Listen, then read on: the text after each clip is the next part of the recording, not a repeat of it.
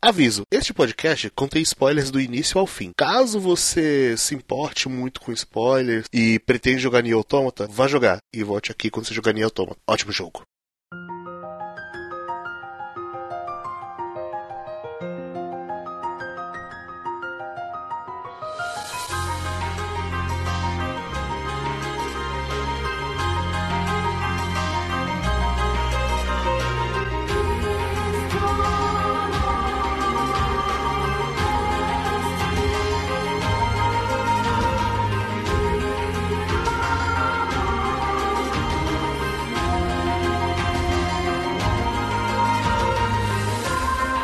Olá, pessoas bonitas. Estamos começando o Entre Quadros, aquele podcast gostoso de cultura pop asiática. É, hoje a gente tem uma convidada. Olá, sou a convidada. E aí, um, é, antes de começar, quem é você? O que você faz da vida? Então, tem uma, inclusive, uma página de cosplay, né? Eu sou cosplayer, é Reúne Cosplay. Eu faço faculdade de psicologia também. E claro, né? Tipo, eu jogo muitos jogos, vejo muitos animes, leio muitos mangás, então eu tô dentro dessa cultura aí junto com vocês. E além disso, a gente tá com o Pedro da casa, Pedro Guilherme. Só queria dizer que máquinas não precisam de capitalismo porque todas elas são iguais. Pois é, eu sou o Kei e Yokotaro é comunista.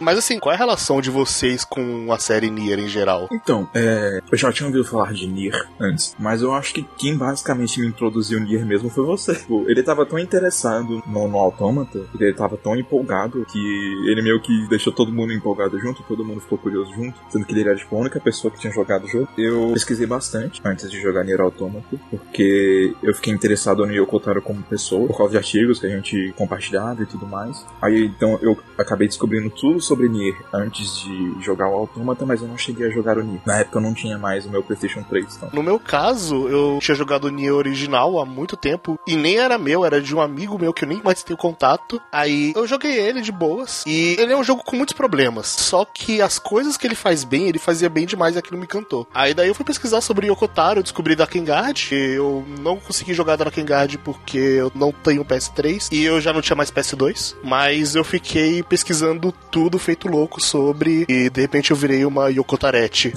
aí beleza, no momento que anunciaram Nier Automata, eu fiquei maluco. E aí depois que eu falaram, ah, Nier Automata, da Platinum. Nossa, quando eu vi que era da Platinum, foi insta hype. Foi tipo, meu Deus, finalmente eles vão acertar o que faltava no Nier. Porque o Nier, que eu também, né, que nem você, eu conheci pelo Gestalt, né, pelo primeiro. Era uma bosta, era uma merda o gameplay. Aí quando anunciaram que é da Platinum, é tudo que eu faltava, porque a história é bom, aí complementa com gameplay, pronto, ficou fantástico. É, tipo, basicamente, o que, que tem de bom em Nier? Ah, ele tem uma excelente trilha sonora, puta que pariu, melhor trilha sonora dos jogos. Eu ouço a trilha sonora quase que o tempo todo, é que nem Xenosaga. Xenosaga é outra série que eu também tenho um vício por ficar ouvindo a soundtrack, mas o Nier pegou o segundo lugar, digamos assim, das minhas trilhas sonoras mais ouvidas. É, eu tô, eu tô nessa aí também, tipo, eu escuto bastante a trilha sonora de Nier. Tanto do, do original, mesmo sem ter jogado, que é também, quanto a do Nier Automata. E eu acho que eu só não ouvi ela mais do que a trilha sonora de Chrono Cross, por causa do tempo. Que eu já conheço Chrono Cross há muito tempo e eu adoro ver aquela trilha sonora. Além da trilha sonora maravilhosa, ele tinha uma história maravilhosa, ele tinha personagens muito bem escritos, ele tinha conceitos ótimos, só que ele era ruim de jogar. Não era um bom jogo mecanicamente falando. Ele era melhor do que Drakengard 1 e ele também tinha alguns outros problemas, porque fazer o terceiro final de Iria era chato, porque você já tinha pegado todos os tweets e tudo mais,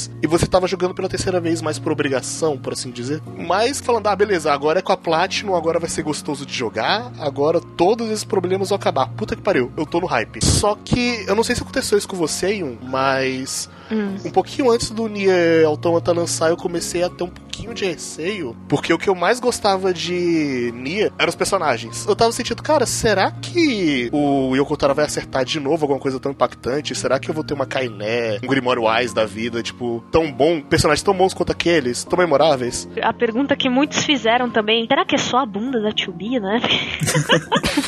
Muita gente que não conhece a série deve ter se perguntado muito isso. Pô, será que eu vou comprar esse jogo e só vai ser a bunda da Tio Não, gente, não é só a bunda da Tio ó. O pior é que tem pessoas que compram compraram esse jogo só por causa disso.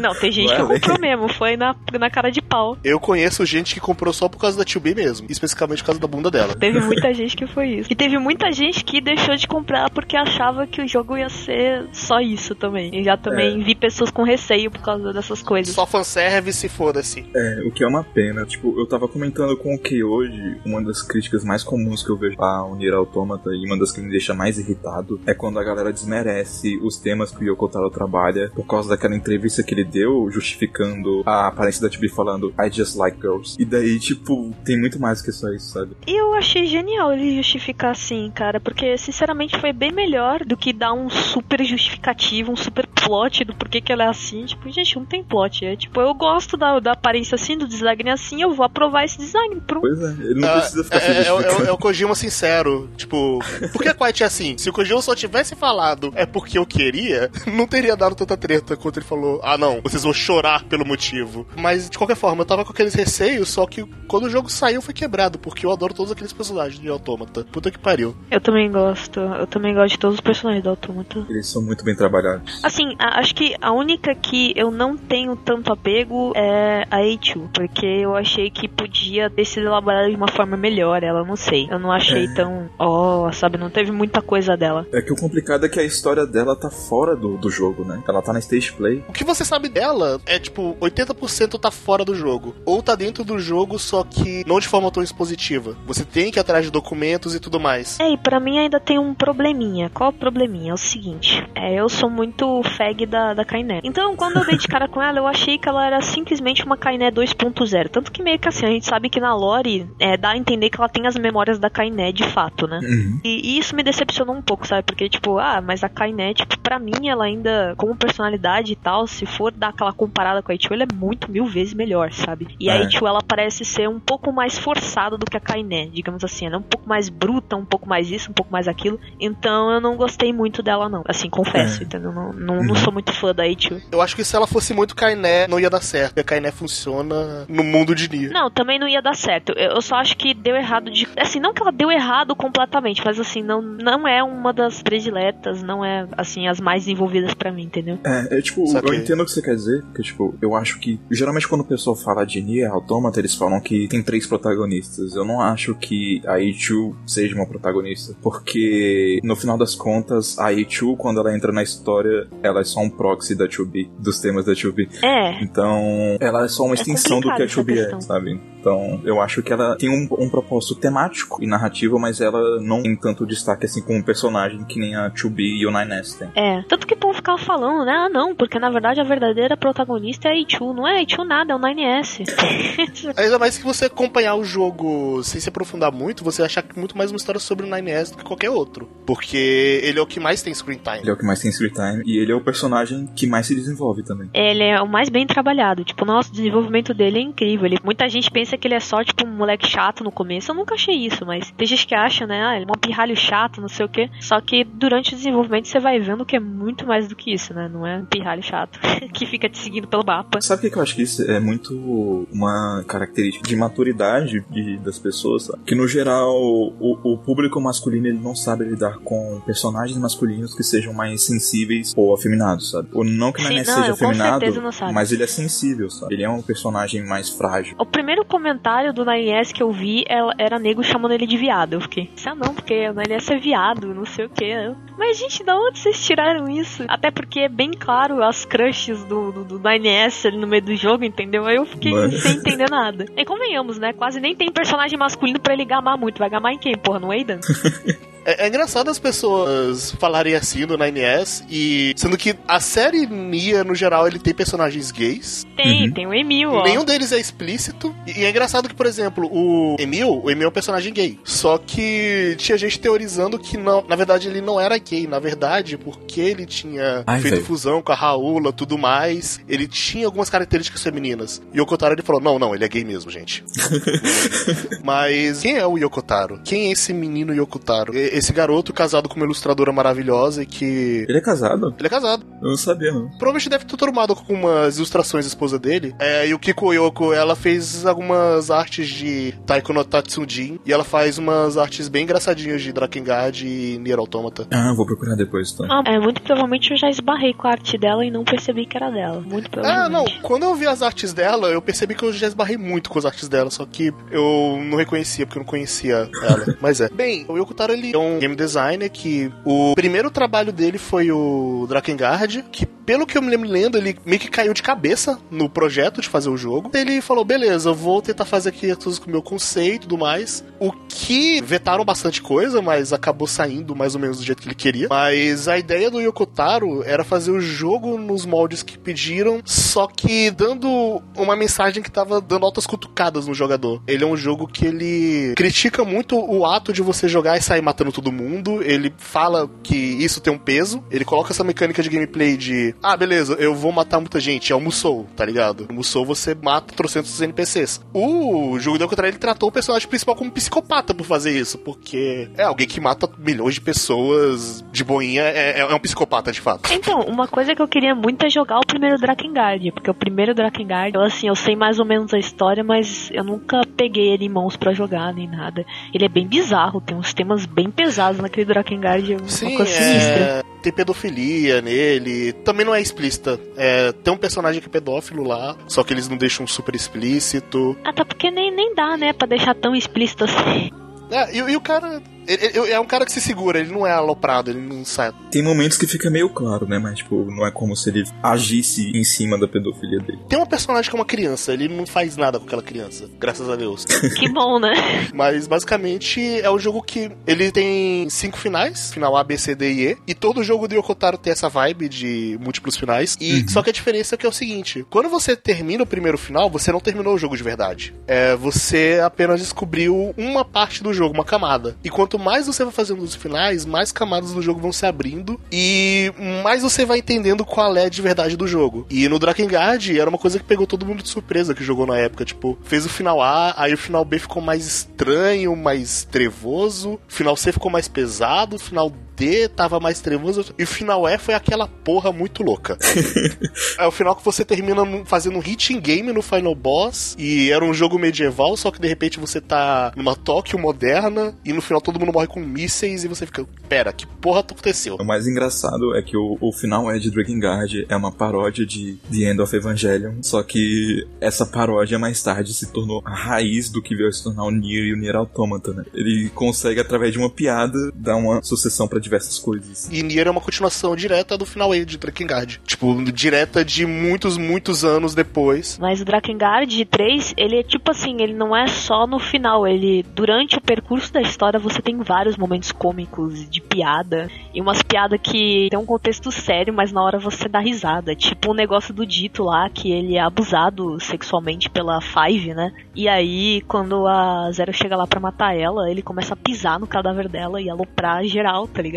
E você fica, nossa, hahaha, estou rindo dessa cena, mas isso é muito bad e pesado na verdade. Eu acho que esse trabalho que ele faz com o humor negro em todos os jogos, sem exceção, eles são ótimos pra as partes impactantes te impactarem de verdade. Sem ter as trocentas piadas com a Kainé, sem aquela cena maravilhosa da falando Wise, you dumb ass! Não fariam eu me importar tanto com ela, se não fosse por ela. Se ela não fosse uma boca suja, que tinha toda aquela dinâmica, eu não me importaria com ela. E ser hermafrodita. Outra coisa que também tava no meio do negócio dos lances gays aí que a gente falou, mas a gente não comentou. É, e é engraçado que ele nunca deixa super explícito que ela é hermafrodita. E uma coisa que eles deixam é porque eles falam que a Kainé sofre muito preconceito. Você passa boa parte do jogo achando que ela sofre preconceito por causa das tretas que ela tem com o Shade. Só que na real não era isso. Sim. Porque ela tem um pênis. Plot twist. Só que o jogo não grita isso pra você e eu acho isso maravilhoso. Sim, é muito bom. Essa sutileza que o Yokotaro trabalha nas narrativas é genial, cara. É de tirar o chapéu. Quando você percebe, você fica, caraca. Não acredito, eu não percebi isso até agora.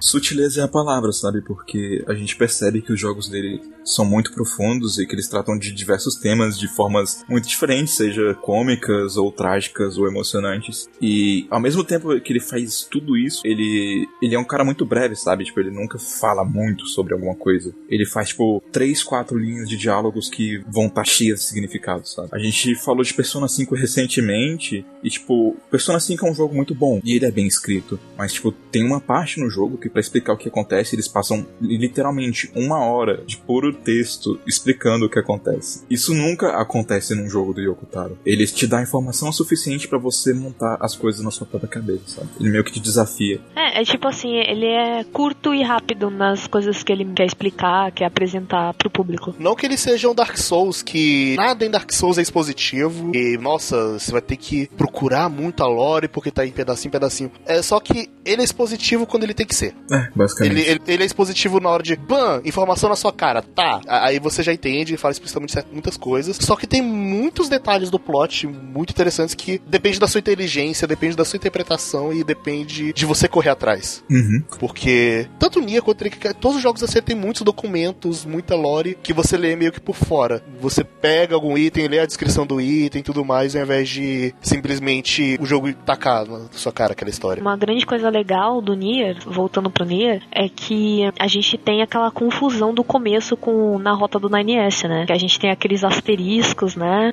Que a gente pensa que é funk, né? Mas não é funk. Depois a gente descobre outras coisas. Mas é um exemplo aí dos joguinhos que o Yokotaro faz com a gente, né? Porque todo mundo uhum. pensou em funk naquela cena. Ninguém pensou outra coisa. Eu tenho certeza. Ninguém pensou. A gente até pode pensar, pô, mas pode ser que seja, né? Um trollolô e encaixe outra coisa. Mas todo mundo pensou isso. Aí depois, lá no final do game, a gente descobre que não é só aquela palavra que encaixava ali, né? É, eu acho que é bem intencional essa parte, porque eu acho que os dois contextos dessa frase estão interligados. Sim, exatamente. Na verdade é ambíguo. E é ambíguo de propósito. Porque é o conflito do 9S aquilo, na verdade. É, é o puro conflito dele. Porque ao mesmo tempo que ele precisa matar a Chubi, né? E sabe que ela vai matar ele, ele também gosta dela. Então é uma ambiguidade conflituosa colocada de propósito ali. Acho que esse foi uma das coisas mais legais que eu vi assim nos diálogos do Nier, sabe? Porque encaixou muito bem, encaixou muito bem. Tem uma side quest no jogo que é a side quest que você faz para Jackass, que ela basicamente testa as habilidades dos androides, né? Yor, e a afinidade deles com sexo e como isso se essa variação química ocorre através da batalha. Então, tipo, através dessa side quest você descobre que os androides têm uma coisa chamada fervor de batalha, que quando eles estão em combate, uma reação química é induzida no corpo deles que faz eles sentirem algo que seria semelhante ao que os humanos entendiam por amor. Então, no contexto de matar ou de foder, como estaria escondido, matar e foder pode ser a mesma coisa, de acordo com o contexto que os androides sentem. Então, é meio um bug, porque, tipo, ao mesmo tempo que ele quer matar a 2B, ele também quer estar com ela, ele quer amarelo, e em contrapartida, a 2B, que teve que matar o Naness várias vezes, ela se sentiu mais próxima dele cada vez que ela matou ele, por conta desse, dessas reações químicas no corpo dela. Essa side quest, cara, ela é tipo mind blow, né, na nossa cabeça, porque a gente pensa que tudo é bem assim, raso, na verdade, sobre o relacionamento deles, e aí quando você faz essa side quest, o negócio aprofunda automaticamente. A primeira vez eu nem me liguei, porque eu fiz side quest muito no começo do jogo, então eu achei que era só uma ah, curiosidade estranha. Só que quando eu tava tava bem mais à frente do jogo. Eu, ah, pera. Aí você pensa, né? Caraca, eles literalmente sentem tesão para matar. Basicamente é isso. É, esse jogo faz muito que é tipo, você pensa sobre ele e quanto mais você pensa sobre ele, mais profundidade você encontra em cada aspecto dele, sabe? Às vezes uma coisinha ali que você viu e você não tinha reparado pode mudar tudo para você depois que você olha de uma outra perspectiva. Isso é algo que o Yoko Taro faz muito bem também e eu, eu gosto muito disso. Ele faz muito bem, até porque na primeira rota tem quase nada, né? Tipo, ah, termine aqui. Tanto que tem gente que só jogou a primeira rota e começou a julgar o jogo. É, o Kay falou que, tipo, as pessoas se surpreenderam com a estrutura de Drakengard no começo, mas é não só Drakengard, tem gente se surpreendendo com a estrutura de Nier Automata hoje em dia, sabe? Então, ah, não, é todo jogo novo de Yokotaro alguém descobre esse, o, o, jogo e... Mas, gente, acho que o Nier Automata, acho que o mais legal foi a gente descobrir o negócio de hacking do 9S. Nossa, achei muito legal aquilo. Achei incrível. Uhum. Sabe o que é maravilhoso? Hum. Você descobre isso na rota A, só que você acha que é só uma gimmick de boss. Ah, sim, é durante a batalha contra a Simone. É, durante a batalha contra a Simone ela te hackeia. E durante um momento da Batalha da Simone, você meio que tá controlando. Eu não lembro se no contexto é o 9S ou se é o pod do 2B hackeando. É o pod da 2B. Mas, é, você controla momentaneamente. Na verdade, só pra acreditar, foi o sushi do jogabilidade que falou isso, e eu concordo pra caralho com ele. Aquela batalha da Simone foi basicamente o um microcosmo de todo o Nier. Tudo que tem aquilo tem em Nier em geral. Ele conta tudo sobre Nier. Por quê? Porque é uma boss battle com uma música foda pra caralho. Sim. E, e já indica a parte mecânica dela. Ela dá umas gimmicks na gameplay, tipo aquela parte de hackear tudo mais, do hacking. Ela muda a perspectiva várias vezes, de não só, tipo, a questão do hacking, mas enquanto você tá lutando, tem horas que o jogo fica mais estilo top-down shooter também. E Sim. você tem as waves dos inimigos indo pra cima de você, né? E o mais importante é que ele é um boss com várias camadas, porque quando você vai para ele no Aging B, ele conta a história sobre aquele boss. E é uma coisa que Nier fazia sempre, o original. Só ficou nisso na Simone, só que os outros você descobre de outras formas mais sobre eles. É porque o, os outros chefes, tipo. Na verdade, a Simone também entra nisso, mas os chefes de Nier, de maneira geral, eles são. Todos são nomeados através de filósofos que tiveram trabalhos existencialistas. É, só que o que o jogo faz, na verdade, é que ele desconstrói tematicamente cada uma dessas ideias de existencialismo. Tipo, de maneira geral, o, o que o jogo tá te passando é: existe esse tipo de pensamento aqui, e olha como esse pensamento pode dar errado. Porque ele não quer que você siga necessariamente nenhum desses pensamentos, ele quer que você crie a sua própria resposta, sabe? Que você encontre o seu próprio significado.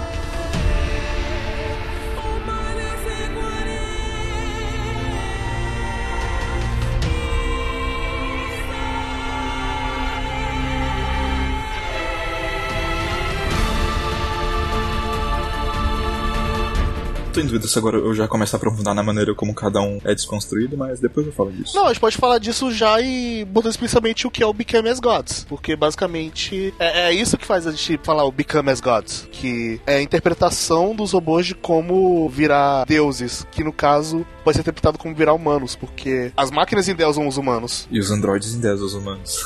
Também. Todo ser artificial ali endeusa os seres Todo humanos. ser, é. To- todos eles estão pagando um pau fudido ali pra raça que não tá mais lá. De maneira geral, tem muitas histórias que falam sobre como um robô poderia ser humano, sabe? Se um robô é humano ou não, sabe? Se ele demonstra Uhum. sentimentos, se ele demonstra ter algum tipo de personalidade, curiosidade, ele é humano ou não. E eu acho que Nier Automata vai além disso, porque quando ele coloca a humanidade como um propósito, como Deus, ele eleva essa dinâmica para como esses seres vão interagir com determinadas facetas da sociedade, como eles vão evoluir sob essas condições. Daí o jogo trabalha Uhum. cada um desses aspectos em diferentes contextos. né? No caso, você tem um contexto feudal do Reino da Floresta, você tem a ideia pacifista da Vila da Pascal também, você tem também a ideia proletário na fábrica e você tem a ideia de extremismo religioso também na fábrica. Ele lida com mais de um ponto e, e dinâmica social, que faz com que o jogo acabe se levando além dessa questão de será que um robô pode ser humano ou não e como eles poderiam formar uma sociedade.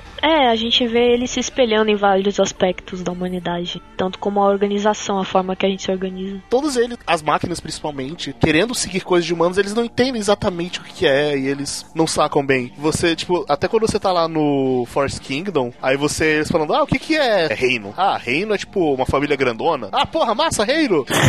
Também tem aquela, eles baixando, ah, É. vamos proteger o rei, proteger o rei. Esse é o nosso propósito. Propósito. O que que é propósito? Eu não sei. A todos eles, o que que é? O que que é propósito? Eu adoro como, tipo, eles se dão conta de que o rei deles, tipo, o, o rei da- deles morreu, né? Então, eles botaram o que sobrou dele numa criança pra ela ser o futuro do reino. Só que a criança não cresce. Isso passou muito tempo e a criança não tá crescendo. E quando eles se dão conta disso, eles percebem que eles são burros demais pra conseguir encontrar uma solução pro problema. Tipo, eu É, adoro esse trágico, cara. É trágico. É, é muito trágico, mas é bonitinho a gente rir. Tipo, os caras eles usaram aquele conceito de ah, passar geração e tudo mais. Só que é um robô bebê, é um robô, ele não vai crescer. Tem aquela quest também da robô lá que fica perguntando como é que se faz filho. E o Ah, é. Fica desviando. E a Tio Ah, fica passando a a bola pro irmãzinha. Inés. E o Inés fica desviando. É muito engraçado. Cara, eu adoro essa quest porque ela fala muito sobre. Primeiro que essa quest ela abre uma coisa que a rota A e principalmente a B fala muito e vai pesar muito na rota C e D, que é o conceito de família. Sim. Essa quest, ela bate muito o conceito de família, porque é, lá no deserto você descobre uma robô que foi atrás de umas peças para ajudar a irmãzinha dela.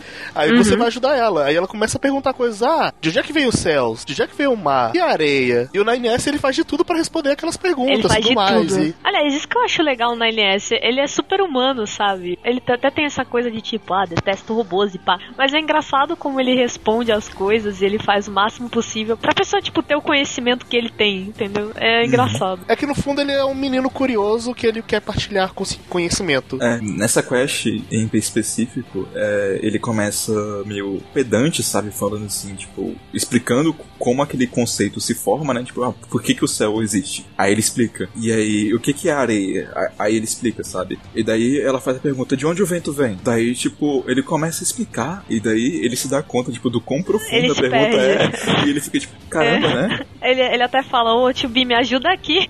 Aliás, outro aspecto bom é como a 2B é desenvolvida no Nier Automata. Uma coisa que eu acho interessante é vendo pessoas que começaram a jogar falando meio que mal da 2B, falando que ela é uma personagem Sim. muito fechada, ela é uma personagem muito. Não tem nada de especial, clichê. Não tem nada de... Ela é só uma personagem fechada, B10, que não gosta de se abrir. E ela é grump e tudo mais. É, é só a missão, é só a missão e foda-se. Só que quando você vai jogando o jogo, entendendo mais, você entende por que ela é assim. Quando você rejoga é... o jogo com o contexto do final. Inclusive, gente, não sei se vocês viram, mas Nego traduziu as novelzinhas que saiu do, do Nier Automata que complementa a história, que tem Eu a vi. parte do que tem aquela aquela parte da vez que a 2B tenta matar o 9S uhum. e ela mata de fato. Uh, é muito interessante que ela tem uma frase lá que ela fala tipo, ah, que você manifestar emoções é proibido, né? E aí ela diz que ela tá falando aquilo para si mesma, cara. Nossa, aquilo para mim foi muito fio, sabe? É, dói. Tipo, exatamente, ela não tava falando aquilo pro 9S, ela tava repetindo aquilo pra ela mesma. O que eu percebi, tipo, jogando de novo, é que tem muitas sidequests que inicialmente elas parecem não muito ligadas com os temas principais do jogo. Na verdade, tipo, elas parecem ligadas com os temas, mas não com a história principal.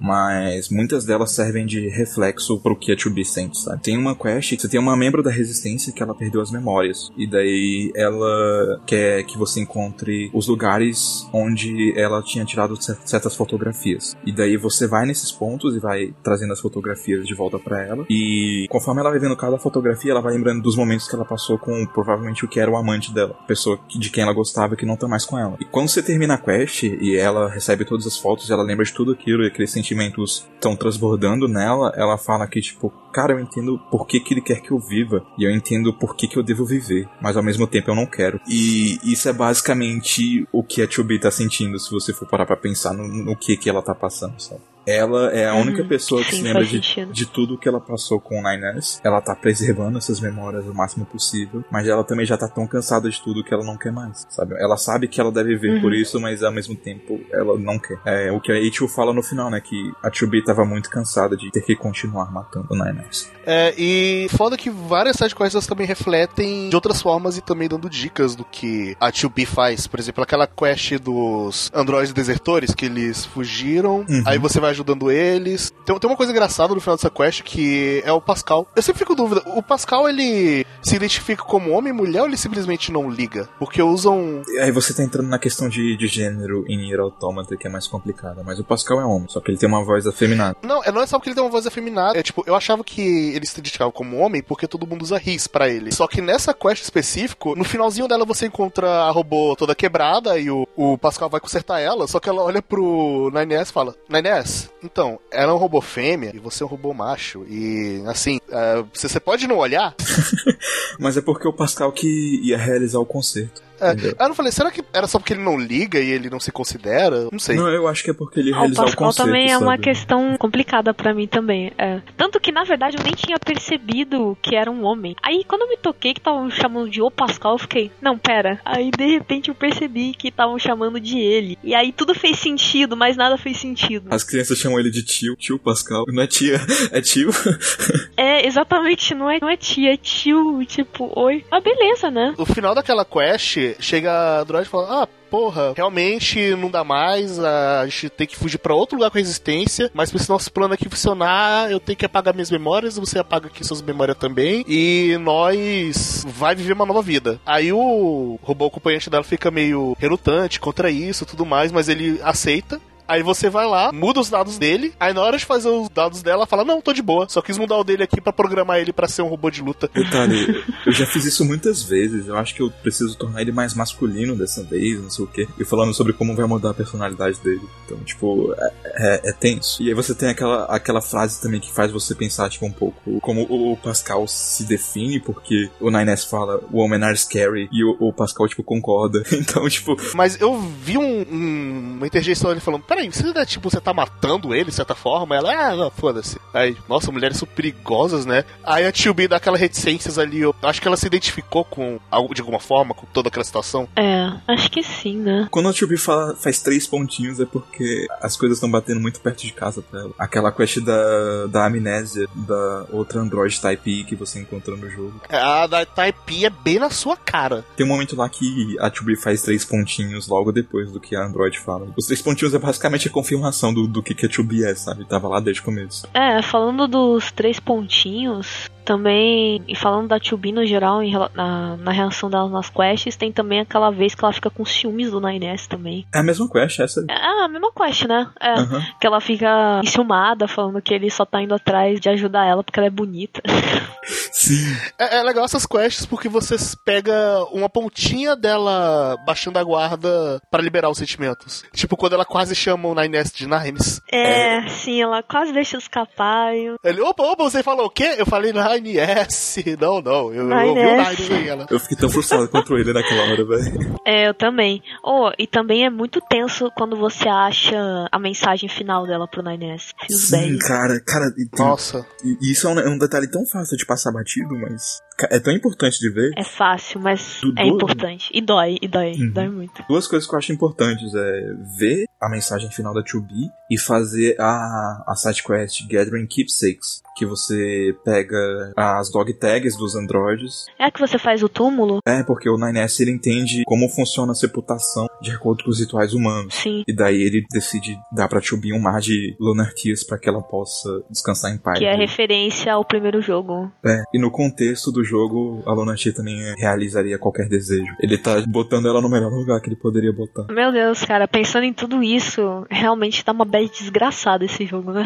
Meu Deus do céu. Caralho, sempre quando eu falo dele dá vontade de chorar. E, tipo, isso é por causa do núcleo 2B e 9S, porque ao, ao longo dele vocês têm muita coisa. Por exemplo, aquele conceito de família do final do A e o B, você faz várias quests sobre dinâmicas familiares. Tem aquela da irmãzinha, tem aquele uhum. do robô que vai embora. Não, mãe, eu te odeio! Aí ele foge de casa. Sim. Ajuda. o cara, rebelde. É tão bonitinha aquela side quest, cara. É, bonitinha. Aí você vai olhar, ah, quer dizer que a mamãe me ama, ela tá preocupada comigo. Aquela quest, a, a quest é super engraçada do menino Rico Komori. Ah, nossa, aquela é muito boa, velho. Agora eu tenho um sonho, eu quero ser o, Rick, o melhor Rick Komori do mundo. Eu não fiz ela no game, passou batido por mim, mas eu vi depois no YouTube uns bagulhos sobre. Você arromba uma porta lá no vilarejo do Pascal, aí tinha um robozinho lá, e a máquina fala, não, não, não, eu, eu não quero sair pra rua. Aí a mãe dela, não, você tem que ir pro mundo, você tem que conhecer ele, o mundo, tudo mais. Ela, não, mãe, eu tenho medo. Aí você volta lá, aí se trancou de novo. Aí você vai lá, destranca, ele fala, ah, eu me tranquei de novo porque eu queria falar com a menina, só que eu fico com vergonha, ah, eu não aguento esse mundo. aí você vai lá, faz de novo, aí ele, hahaha, agora eu vou fazer o que? Eu fiz uma tranca muito difícil. Aí você vai lá, tira, e nesse teatro cansado. Pô, você tá ficando cansativo, para com isso. Ele, não, é porque agora eu, descobri o propósito. Eu, você me deu um propósito, você, agora eu quero ser maior que Komori do mundo. Eu vou fazer umas trancas que ninguém vai abrir. Eu nunca mais vou sair de casa. E a mãe fica emocionada. Sim. Ela, nossa, você deu propósito pro meu filho. Ele agora tem um sonho, eu estou tão feliz. Até o momento que você percebe que ele morreu queimado porque ele estava trancado dentro da casa dele quando tem um momento na rota C. E daí você dá uma batidinha Caraca, na porta, quebra não... ele por trás e você fica tipo, meu Deus do céu. Isso eu, é não, eu não tinha pensado nisso. É. Olha, considerando que ou ele ia morrer queimado ou ele ia cometer suicídio, ele, ele tava. Ele, ele tava amaldiçoado. Eu, eu queria falar disso porque eu fiquei muito triste, cara. Porque eu fui lá e eu vi que tava trancado. Aí eu pensei, será que dá pra? E E aí não abriu. Aí eu apertei quadrado. Aí quando eu apertei quadrado, quebrou alguma coisa lá dentro. Aí eu fiquei tipo, não, velho. Aí foi só, foi só muito triste. Caralho. É, eu não tinha pensado nisso. Coi- coisas que você só me fez pensar agora. Eu também não tinha pensado nisso, agora eu tô. Caralho! Então, então, então, agora eu tô em choque, tá ligado? Eu espero que vocês saibam o que, que o Pascal vende na vila depois, porque Eu, eu sei o que ele vende é depois. pior ainda. E antes de abordar essa parte, eu quero falar um pouquinho da Rota C com a H2. Que eu acho que é um dos melhores momentos do jogo na missão que você vai pra fábrica. Porque um pouquinho antes dela, ela, a H2 vai pra o vilarejo do Pascal. E você tem várias questzinhas, a maioria sides, envolvendo o pessoal de lá. E o quanto a H2 vai começando a conviver com a galera de lá. Tipo, uma quest dela Do- ajudar. O escorregador. Cara, construir o escorregador é tão bonitinho, cara. Aí tio vai toda grumpy lá, falando, não, vai se fuder vocês ali e tudo mais. Ele, não, tia, vai construir o escorregador pra gente. Tá? Ela vai lá e constrói o escorregador. Aí você fala, nossa, eu vim aqui agradecer vocês pessoalmente, porque eu... E, e elas ficam felizes. Aí você fala, porra, que heartwarming. E eles começam a insistir Lol, pra brincar né? com eles. É, insiste pra brincar com eles e tudo mais. E o jogo não deixa explícito, mas eu senti que a tio abriu o coraçãozinho pra eles na- naqueles momentos. Foi. Ah, com certeza, né? Com certeza. Aí você faz uma missão de pegar um livro pra presentear o Pascal. Que fala, nossa, o Pascal é muito legal, eu quero presentear um livro. Vai lá pegar o livro. Aí você vai pegar o livro, quando você volta, deu merda. Oh, cara, foi tão triste, velho. Que, É. tipo, teve dois momentos no jogo antes disso, né, que ele tinha ameaçado que alguma coisa poderia acontecer com o vilarejo, mas até então não tinha acontecido nada. Daí, tipo, eu sabia que em algum momento ia ter alguma coisa, mas do jeito que foi, foi, foi, tipo, eu fiquei muito tenso, sabe? E uma das coisas que o jogo deixa também explícita no jogo sobre pensamentos filosóficos que não podem ser levados a sério. É, a gente tem a cena do Pascal lendo Nietzsche. Ele, pô, Nietzsche é um pensador massa, né? Aí ele, hum, vou ensinar uma coisa pras crianças aqui pra elas não fazerem merda. Eu vou ensinar pra elas o conceito de medo. E o Pascal ensina o conceito de medo pras crianças. Só que na hora que o cu aperta e eles têm que fugir pra Porque a vila foi atacada, né? pra fábrica. Na verdade, É, a vila foi atacada, eles vão pra fábrica. Aí eles ficam lá na fábrica, escondidos, aí tem toda aquela luta. E é o único momento que o Pascal, ele, ele fica on fire e fala de matar. Ele, ele fala que vai matar todo mundo pra proteger as crianças. Tipo, Ele quebra os ideais você vê dele. o quanto ele, ele quebra todos os ideais pacifistas dele pra proteger as crianças. É tipo, é, é um momento de cartaz dele. É um momento dele brilhar, é um momento dele falar, caralho, eu sou paizão aqui. É muito fio isso aí. Assim, tem uma quebra, velho. Aí ele vai lá, controla um Goliath, mete o pau, pra quando ele entrar lá e descobriu que as crianças, por causa do conceito de medo que aprenderam, ficaram com tanto medo que preferiram se matar ao serem devoradas pelas máquinas.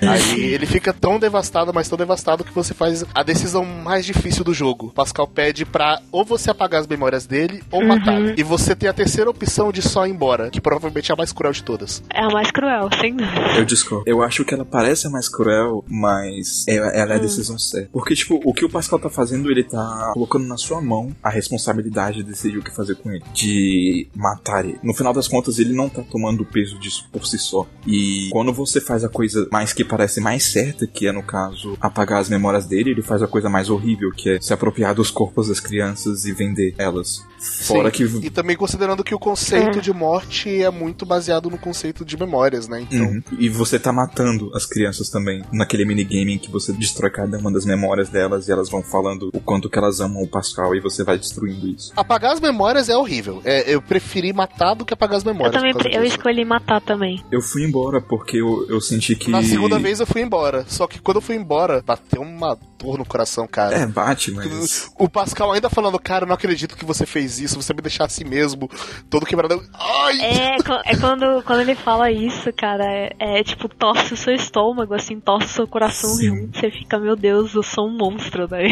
Pois é. Mas eu sinto que ele precisa ter o peso das próprias ações e das coisas que aconteceu com ele, sabe? Que ele precisa decidir por si só o que, que ele vai fazer. Por isso eu vou embora. Eu fui embora na segunda vez, né? Na primeira eu apaguei as memórias, mas eu me arrependi tanto que eu fui embora depois. E eu não, eu não sei se vocês sabem o contexto do Pascal, mas o Pascal é ba- baseado no Blaise Pascal, que ele é um filósofo existencialista também. Só que a pegada dele é que ele queria converter as pessoas pra Deus, mostrando os horrores do mundo pra elas. Ele tentava converter as pessoas Hum, para a divindade através do medo. E o que aconteceu com o Pascal depois é que os trabalhos deles ficaram muito mais conhecidos pelas maneiras grotescas e horrendas que ele descrevia a humanidade do que pela salvação que ele propunha. E é basicamente o que acontece no jogo. Ele é marcado por uma coisa horrível, mas ele tinha a melhor das intenções, no fim das Sim. contas. É. O Pascal também é um dos melhores personagens desenvolvidos na, no Né? Ele é o personagem mais bondoso daquele mundo. E como toda obra de Yokotaro, quanto mais bondoso você é, mais você se fode. Exatamente. A- Na questão da bondade, ele me lembra inclusive o Emil, que o Emil também, ele, ele é super bom, né? Tem Uhum. toda essa questão da bondade e só se fode, só toma no cu, começo ao fim. É bem isso mesmo. Eu achava que a Kainé era a que mais se fudeu, mas com o Nier Eu, Automata eu também, falei, mas depois que veio o Nier Automata, tava carimbado já. Putz, Emil, Emil foi o que mais rodou aqui nessa É. história. E você ainda é meio filho da puta com ele, se você quiser Ah, cara, lutar com ele. não dá, velho, não dá. Ah, sim, sim, dá pra você invadir lá o lugar dele, né? É, você basicamente rouba as coisas dele, ele fica puto, e aí ele vira um boss secreto. E aí tipo, depois ele fica meio foda-se, sabe? Ah, então, é, tá, né? Já, já vi que o mundo tá assim mesmo, que se foda, então pega aí as coisas. Tchau. E essa luta do- de boss secreto dele, ele, ele fala sobre a dor que ele sentiu durante todos esses anos que ele tava protegendo a Terra e ele sentia que no final das contas isso não tava chegando a lugar nenhum e que ele não tinha mais propósito e sobre como as memórias dele estavam se fragmentando e como ele tava perdendo as coisas que eram preciosas pra ele e como era doloroso o fato de que ele sabia que tinha alguma coisa lá, mas ele não conseguia se lembrar. E daí quando você derrota ele no final dessa quest, ele destrói o mundo. Aliás, falando sobre o Emil, duas coisas curiosas. As máquinas elas são basicamente moldadas pelo Emil e pelo Nir. Primeiro pelo Emil, porque quando os aliens chegaram na Terra e foram lutar contra o Emil, eles não conseguiram porque o Emil se multiplicou. Então eles decidiram criar uma forma de vida que fosse parecida com o Emil e que fosse capaz de evoluir tanto quanto ele, e aí eles criaram as biomáquinas, né? E as máquinas têm essa assimilação de conhecimentos que os Emils têm, e elas têm essa capacidade evolutiva absurda que o Emil possui, sabe? É por isso que tem muitos chefes no jogo, na verdade, que eles lembram o Emil, Tem o do deserto lá, o Regius. por exemplo. E eles assimilaram o Emil e o problema é que conforme eles foram evoluindo, eles descansaram, né, dos mestres deles e mataram os aliens. E eles foram assimilando cada vez mais informações do que tinha no mundo. E uma dessas informações que eles assimilaram foram os dados do primeiro humano do projeto Gestalt. Eles assimilaram Ou seja, menino Nier. é, eles assimilaram as informações do Nier. E são as informações do Nier que formam o programa autoevolutivo e consciente que a gente conhece como Red Girls. O vilão do jogo, basicamente, é a assimilação das máquinas do Nier da vontade do Nier. É por isso que o jogo se chama Nier Automata, que é como as máquinas assimilaram a vontade do Nier. Quando você me falou Caraca, isso, eu me toquei, twist. eu fiquei muito de cara. Eu, eu tô de Eu, cara tipo- agora, porque eu não tinha pensado nisso também. Eu tô assim. Eu só me toquei isso quando eu zerei pela segunda vez. E aí eu, eu tava lendo aquele file da Jackass quando você termina o final C. E daí tá lá. Uhum. Aí eu, eu me toquei do que que significava. É, é, as máquinas terem assimilado os dados do primeiro humano do projeto Gestalt. Eu, pera, é, é, é tudo muito ligado com o Nier. Resumindo, o título é literalmente Nier Automata. Aham. É, é literalmente o significado. É, eu Sim, não, não, e- não tinha pensado nisso É também. Literalmente, e é muito triste você saber que, basicamente, no final C, os resquícios da Kainé destruíram os resquícios do Nier. É, o contrário do final positivo do, do Nier original. É, o final C é o Nier destruindo a Kainé do original, e agora É. o Nier Automata é a Kainé destruindo o Nier. Eu tava pensando mais no D, que, tipo, no D não, acho que é o final. O final é, né, que ele não saiu no jogo, mas ele saiu na, na novel, que a Kaine vai atrás das lembranças do Nier pra restaurar ele, que ela sabe que tem alguma coisa lá, mas ela não consegue, e ela vai atrás e ela consegue restaurar ele do final. E aí, o final é o contrário disso. É muito pesado você imaginar que, tipo, a história trágica, o que que levou. É, então, eu tô aqui, tipo, assimilando as informações que vocês estão falando e tô, e tô assim na minha cabeça, deu, deu uma explosão assim de mind blow pra variar. Eu tô caralho. É, é, é muita coisa. No fim, o Nier Automata realmente é realmente um- uma sequência com muitas coisas interligadas com o primeiro Uhum. Nier. É aquela coisa, né? Tipo, quando você vê a primeira vez, ele parece, tipo. Um jogo standalone. É, ele parece bem pouco ligado, ele parece que só pegou uma base ali. Sim, ele parece bem desapegado ao primeiro Nier. É, Uhum. Eu tive essa impressão também. Aí depois eu fui vendo as coisinhas que interligavam, mas agora eu consigo ver que ele interliga totalmente. Sim. Tipo, totalmente. Tipo, quanto mais você pensa, é aquela coisa. Os, tipo que Yoko Taro, né? Quanto mais você pensa, mais você descobre. Uhum. E é isso. Tá muito interligado as coisas. É muito foda. É, é foda, porque assim, era um jogo que eu não imaginava uma continuação. E ele fez a continuação que basicamente repete tudo o que o Nier original fez em questões de temas e impacto, só que ele faz execuções diferentes e fala de formas diferentes. E dá certo. Uhum. Deu certo pra caralho. Tem mais uma coisa que eu acho que é, é relevante falar assim do final. Vocês fizeram o final D, vocês escolheram o que no final D? Vocês escolheram seguir com o Adam e o Eve na arca ou ficar na Terra? Ah, na primeira vez eu segui e na segunda Eu vez eu fiquei na Terra. Então, pelo que eu interpretei, eu, eu acho que a escolha de seguir seria o final ruim do concerto e a escolha de ficar seria o final bom do concerto. Porque não sei se você já viu, o concerto tem uma cena pós o final E, no qual no script saiu uma cena ruim, no qual o Nines não acordava e a 2B basicamente morria de desespero. E tem um final bom, no qual o Nines é acordado pela 2B. Se você manda a consciência do Nines pra arca, ele não tem como acordar, porque ele foi assimilado pela. É, sim, por isso que foi a mesma coisa que o que falou. A gente manda seguir porque a gente não pensa nisso, né? Aí depois as coisas fazem sentido. Aí você fala, opa, É, a gente manda seguir porque na nossa cabeça a gente ainda não viu o final. A gente falou, cara, deu tanta bosta. acabou, né? Não tem mais o que fazer. Bora pra. Exatamente, bora, bora pro espaço atrás de. Vamos pra outro lugar, né? Atrás de uma nova vida. né? Só que o mais triste é que se eles acharem outro lugar com vida, eles estão destruindo toda aquela vida, porque vão passar o vírus pra lá. É. É, pois é, né? o White Coordination Syndrome. Cara, é, quando eu fiquei sabendo desse concerto, tipo, obviamente a curiosidade falou mais forte do que eu, sabe? Hoje em dia eu acho que não é necessário ver o que o concerto fala pra, pra com- complementar o final É porque do jogo. assim, acho que tanto o stage play quanto o concerto do pós-NDA, eles são legais pra você ter um gostinho a mais sobre Nier, Autômato no geral, só que eles não são exatamente necessários, porque o concerto com final bom, ele só complementa o que, que o final E foi, ele, ele não acrescenta nada de muito importante, mas é muito bonito você ver a dubladora da 2B daquele jeito. Eu fiquei emocionado. O concerto do stage play, o que eu consegui pegar, porque não achei fansubado por lugar nenhum, parece que tem altas tretas e não tô conseguindo fansubar, É tenso. mas o que eu peguei lendo o PDF com o roteiro traduzido e vendo o roteiro tentando fazer uma tradução simultânea ali, muito louca, o, o que eu peguei, basicamente, todas as informações que você tem no stage play tem no. Tem no, no, no file, né? Automata. No file que você pode ler. É, tem no file. Só que a diferença é que o, o stage play, ele é no ponto de vista da Ichu, aqueles files são no ponto de vista da Nemore.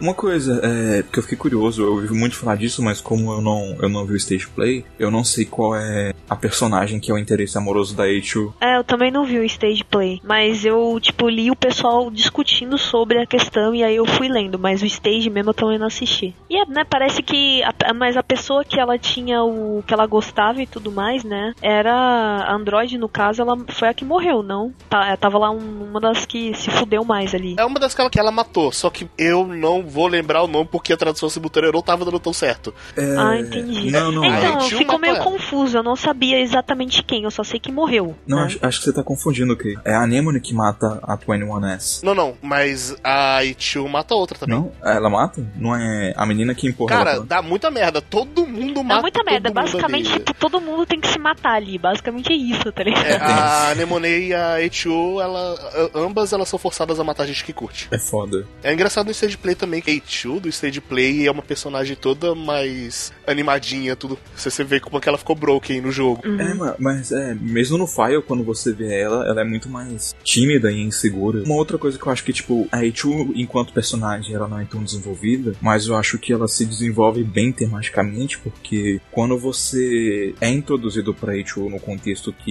ela é uma personagem quebrada pelo que aconteceu com ela na guerra, a Eichu, ela é basicamente o que o Nines se torna no final depois que a Chubi morre, sabe? Porque ele perde alguém querido também. Ela é um ser carregado de ódio que tem como único objetivo destruir todas as máquinas e que se isola de todo mundo. Que é, é, que é basicamente o que o Nines tá fazendo, sabe? E daí eu acho que, tipo, entra em xeque a 2B, porque eu acho que na verdade a 2B é o coração do jogo, de maneira geral, porque quando a A2 pega as memórias da 2B que ela começa a mudar. É aí que tem aquele simbolismo típico japonês, né, de cortar o cabelo pra demonstrar a superação de uma fase. Eu acho interessante que, inclusive na luta dela com o 9S, você vê que ela não reluta tanto assim pelo que o 9S tá jogando na cara dela, sabe?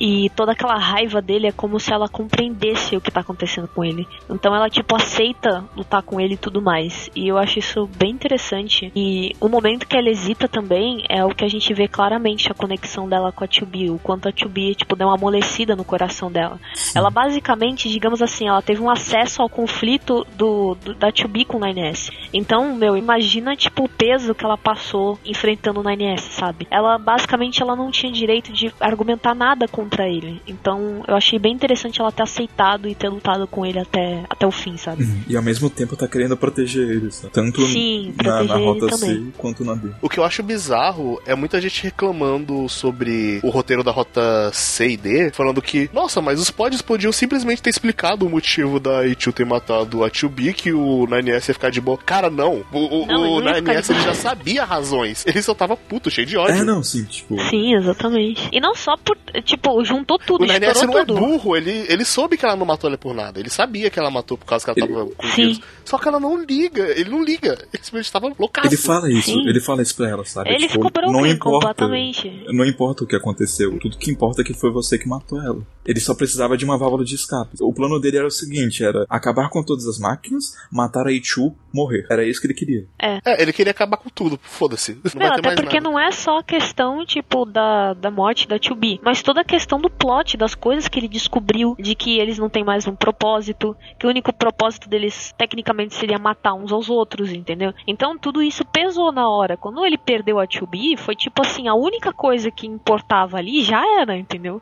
Aí pronto, foi, foi um efeito dominó que aconteceu ali. Uma coisa que foi o texto que você me mandou sobre o cara que ele assimilou os acontecimentos de Nier com depressão e ajudou ele. Eu achei muito legal as alusões que foram feitas ali. Ah, teve umas alusões muito boas. Basicamente, é um texto que ele fala que o, o que o Nines estava passando era parecido com um processo de depressão. É, ele descobriu que as coisas não tinham sentido, ele estava na pior situação possível, ele perdeu alguém amado e um dos sentimentos maiores era tipo, ah, cara, eu quero acabar com tudo e eu quero acabar comigo mesmo depois. Ele tava totalmente destrutivo, machucando os outros com isso, perdendo a mente, e nada mais fazia sentido. Quanto mais ele avançava, mais ele percebia que as coisas não tinham sentido e ele só se machucava com isso. Não, é que teve, tipo, até uma pessoa que eu tava discutindo no grupo da comunidade Nier, que a pessoa não concordava com isso. Uma pessoa depressiva é, veio me dizer que não, quando a gente tá depressivo, a gente não quer machucar os outros, a gente não machuca os outros. Eu fiquei, gente, eu já passei por um processo de de depressão e eu posso dizer, afirmar com toda certeza que você acaba machucando os outros, é inevitável, porque você fica com raiva de tudo e eventualmente essa raiva acaba transbordando de alguma forma nos outros, ou às vezes até por você estar tá nesse estado, você já tá machucando os outros, entendeu? Porque os outros ficam mal vendo você daquele jeito. Então, tipo, foi uma discussão assim que eu tive de boa assim com a pessoa e tal, argumentando e eu acho que o, o que o principal aqui é que a depressão ela não tem uma face só, ela tem várias faces. E isso muda tipo para várias pessoas pessoas.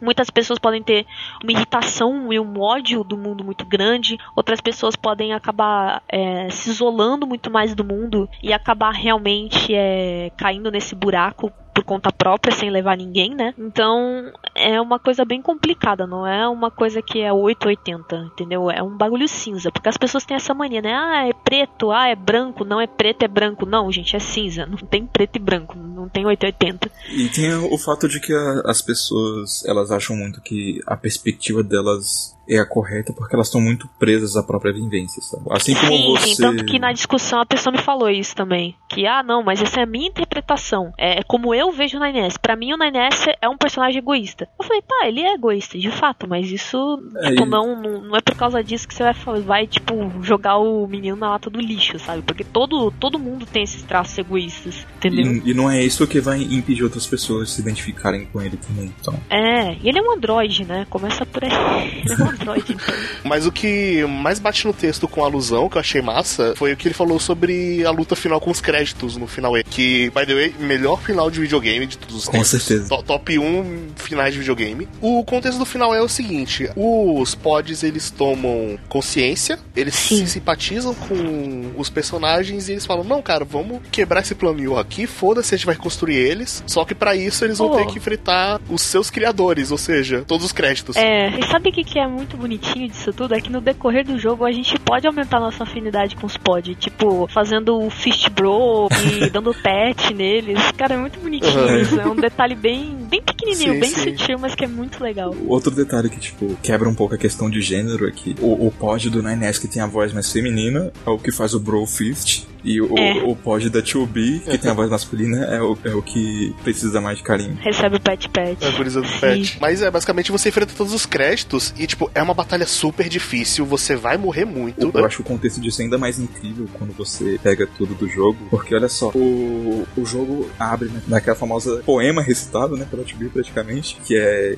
que basicamente tudo é um ciclo perpétuo de vida e morte, e que se ela pudesse, ela gostaria de encontrar o criador para poder matar ele. E durante o jogo, a gente sabe que a imagem dos criadores de Deus é basicamente associada com os humanos, tanto pela evolução das máquinas quando eles assimilaram o Nir, quanto pela maneira como os androides idealizavam os humanos. No caso dos androides, eles são subjugados por Deus por causa da programação deles, enquanto que as máquinas estão tentando imitar eles e assimilar os seres humanos. E você, na rota C e na rota D, de quando você derrota as Red Girls, você basicamente está matando o deus das máquinas. E quando os pods no final estão enfrentando os créditos, o que eles estão fazendo é basicamente ir contra as diretrizes deles. Então eles estão reescrevendo a programação deles e encontrando sua própria vontade. Então, os créditos finais é, é basicamente isso. Eles estão quebrando a programação determinada por eles através desses ideais humanos para ser o que eles são. E é por isso que, de alguma forma, tem alguma esperança no final de que, com o conhecimento que a 2B e o 9S e a 2 tem,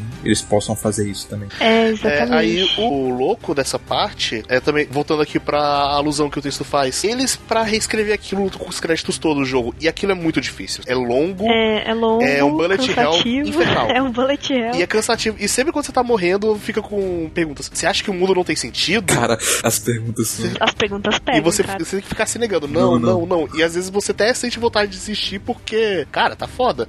Só que aí começa a aparecer mensagens de apoio, aquelas mensagens Aham. de outros jogadores te apoiando. E alguém fala, ah, alguém quer te ajudar aqui, você aceita? Aí se você aceitar, várias máquinas, vários best players, ou pelo menos os saves deles vão ali te ajudar. E com a ajuda deles você consegue passar daquilo. Esse, esse bagulho do save é um bagulho incrível, velho. É. Esse bagulho de você deletar ou não o teu Ah. save. Sim. E a conclusão que o cara tirou daquilo, falando sobre a ilusão contra a depressão, foi que, cara, é como eu me sentia. Tipo, a luta pra eu querer tomar uma mudança pra mim mesmo é extremamente difícil. E eu só consegui superar aquilo quando eu comecei a aceitar vários tipos de ajuda. Então foi basicamente um. É, pra eu poder mudar a mim mesmo, eu precisei de É o que ajuda. você precisa fazer. Ele teve que aceitar. E é, é meio. É tipo triste, né? Tipo, na hora quando a gente joga pela primeira vez, a gente fica confuso quando aparece ali. É, Fulano lost his data. É. Tipo. É, gente, como assim? É, tipo, é, por quê? O que que tá acontecendo? E aí, quando o jogo te faz a pergunta no final de se você quer sacrificar sua data pra poder ajudar alguma pessoa, daí você entende Cara, que... você quer ajudar alguma E pessoa? tudo, Sim. cara, e tudo isso vai ajudar a construir o final feliz pros nossos protagonistas, cara. É, o investimento emocional era dobrado ali. Tinha o meu investimento emocional como jogador e o meu investimento emocional nessa história, nesses personagens. E os dois casaram tão bem que, tipo, eu tava chorando no final.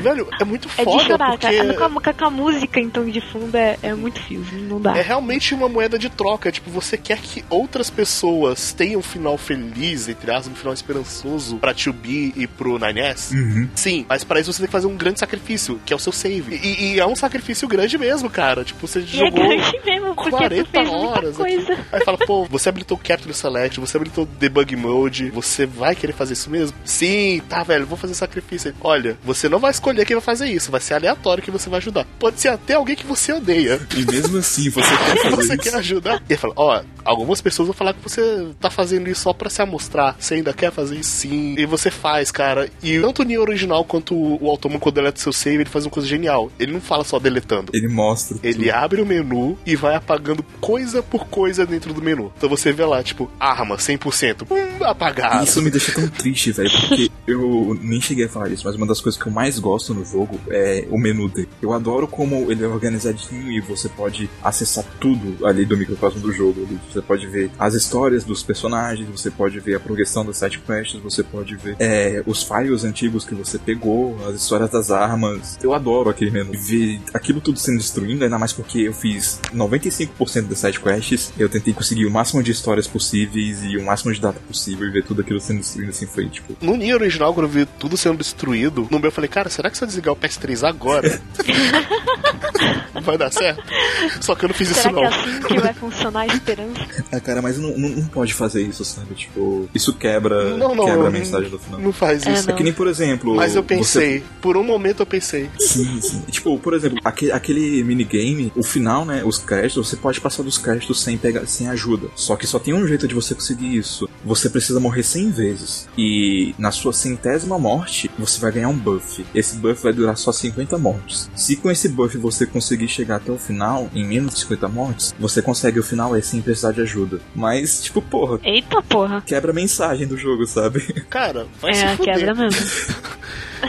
É, a primeira que vez que seleciona isso, tipo, porra. Pior que talvez eu não consegui fazer isso, mas acho que eu não morri 100 vezes pra pegar o buff. Eu sempre desistia na, sei lá, cente, é, na nonagésima vez. Na nonagésima vez eu desistia e depois eu tentava outro dia, porque quando eu comprei o Nier Automata, eu, eu fiz pré-compra, eu tava super empolgado. Só que assim, eu sou brasileiro, né? Adeus merda lá, eu lembro. Eu comprei a cópia física, eu sou uma pessoa brasileira. E o que, que aconteceu? Aconteceu que aqui no Brasil, a galera de Manaus, que tava fazendo as prensagens do jogo, de- deu alguma merda ali na hora que eles foram fazer a prensagem. E as cópias de Nier não estavam atualizando, as cópias brasileiras. O que, que isso significa? Significa que o jogo não atualizava, logo você não podia conectar na internet. E você pegava vários bugs. Então a primeira vez que eu zerei Nier foi com bugs, sem nenhuma conexão com a internet. E eu não consegui fazer o final E, eu só consegui depois que eu troquei o jogo. Mas, cara, Você tentou muitas vezes. foi, foi frustrante, cara. Eu tentei muitas vezes. Fala, não. E, e o foda é que eu tive que fazer o final C e D foram especialmente um pouquinho difíceis porque o jogo se atualizar ele começa a dar umas bugadas muito estranhas. Uhum. Então teve umas três vezes que no meio do jogo ele travava, aí eu tinha que voltar, eu não tinha salvado. Então assim, eu, eu, eu joguei o hard do meu jeitinho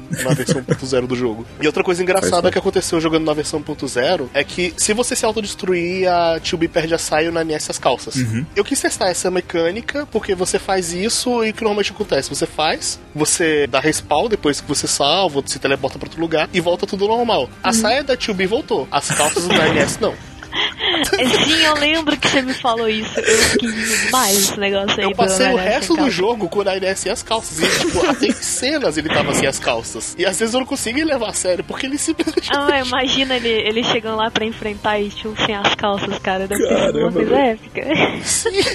Não, aí o que aconteceu? Eu falei, ah, beleza, né? Eu vou zerar o final A, final B, ele vai voltar ali de boa com as calças. Porra nenhuma. Começou o, a rota B dele sem as calças ainda. Porra. Começou sem as calças e terminou sem as calças. E assim será. E morreu sem as calças, tá ligado? Aliás, melhor troféu do jogo, né? Nossa, imagina ele. Não, não, peraí. Imagina ele se debatendo no chão sem as calças. ó. Ai, velho, não, não. Não, e o melhor é porque eu peguei esse troféu sem querer, porque eu tava querendo botar as calças do moleque de volta.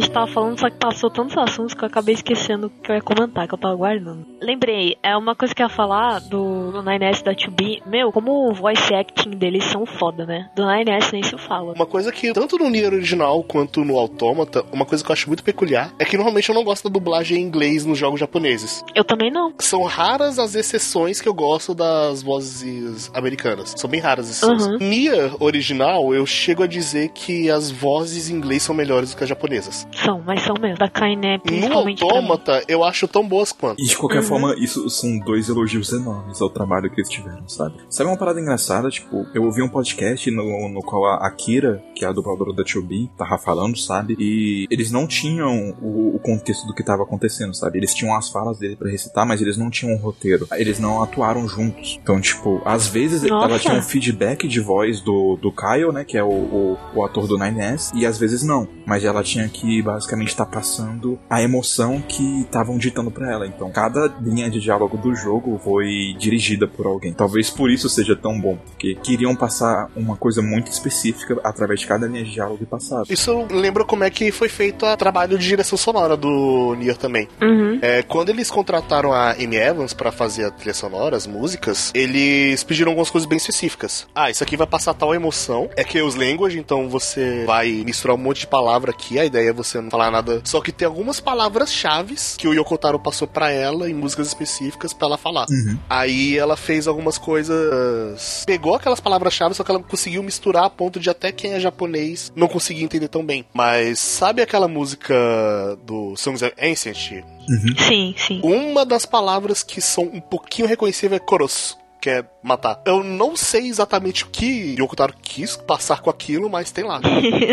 Ah, tem até alguma coisa de matar É, ali, né? eu, eu achei. É porque assim, se você vê, essa música, é, ela toca no boss, né? No, do primeiro Nier, que é com o boss das gêmeas, né? E ela também toca com as gêmeas. Ela tem várias versões. É, mas, mas assim, dos mais marcantes. Mas ela é uma música Na cidade também. mais melancólica, né? É. É, no jogo você ouve a versão melancólica dela, no. Tanto. é, tem duas versões dela na cidade, que é a versão da Popola e uma da Devola. Cada uma tem um toque diferente. Aí depois tem a, a versão agitada dela, que é no, no boss. E no Nier Automata tem a versão Atonement dela, que eu achei é muito bom conceito de ser a versão, tipo, a música de bossa com os remixes. Todas as vezes que toca é relacionado com a Devola e a Popola. Todas Sim. as vezes. Uhum. E essa questão de matar aí entre elas é bem. É uma questão que realmente existe pra caramba ali, né? Faria sentido colocar como sentido. principal ali. Aliás, Popola e Devola, que personagens incríveis. Sim, eu adoro cara, elas. nossa. Eu também adoro Eu elas. acho que quem não foi atrás de ler sobre a novel delas, que a apresenta, e quem não tem um contexto do Nier original, não pegou tanto qual é a delas, mas. Cara, puta que pariu, eu adoro Sim. aquelas duas.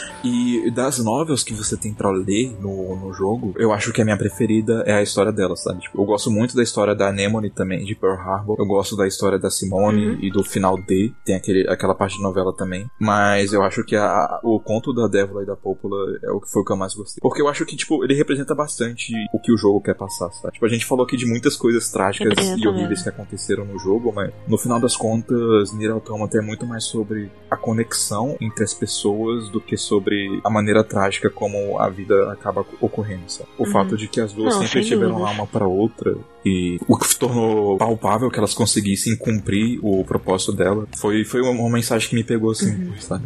Bem forte. Foi, ba- bate bastante em frente quando a gente descobre essas coisas. E quando elas aparecem pra ajudar o Nainess, nossa, Uhum. Eu não sei, eu não sei dizer qual, qual foi o sentimento naquele momento. Elas só precisam de poucas palavras, mas poucas palavras impactantes quando elas falam, ô Nanies, não morra sozinho, por É. favor. Sim. Aí elas lutam, elas morrem juntas, aí aí tio aparece na cena ali depois, elas falam, a, a gente foi útil. É, nossa. Eu, eu, eu queria ficar ali um tempo com ela, dar um abraço, falar alguma coisa. Dá um abraço, né? Dá uma despedida mais decente, né?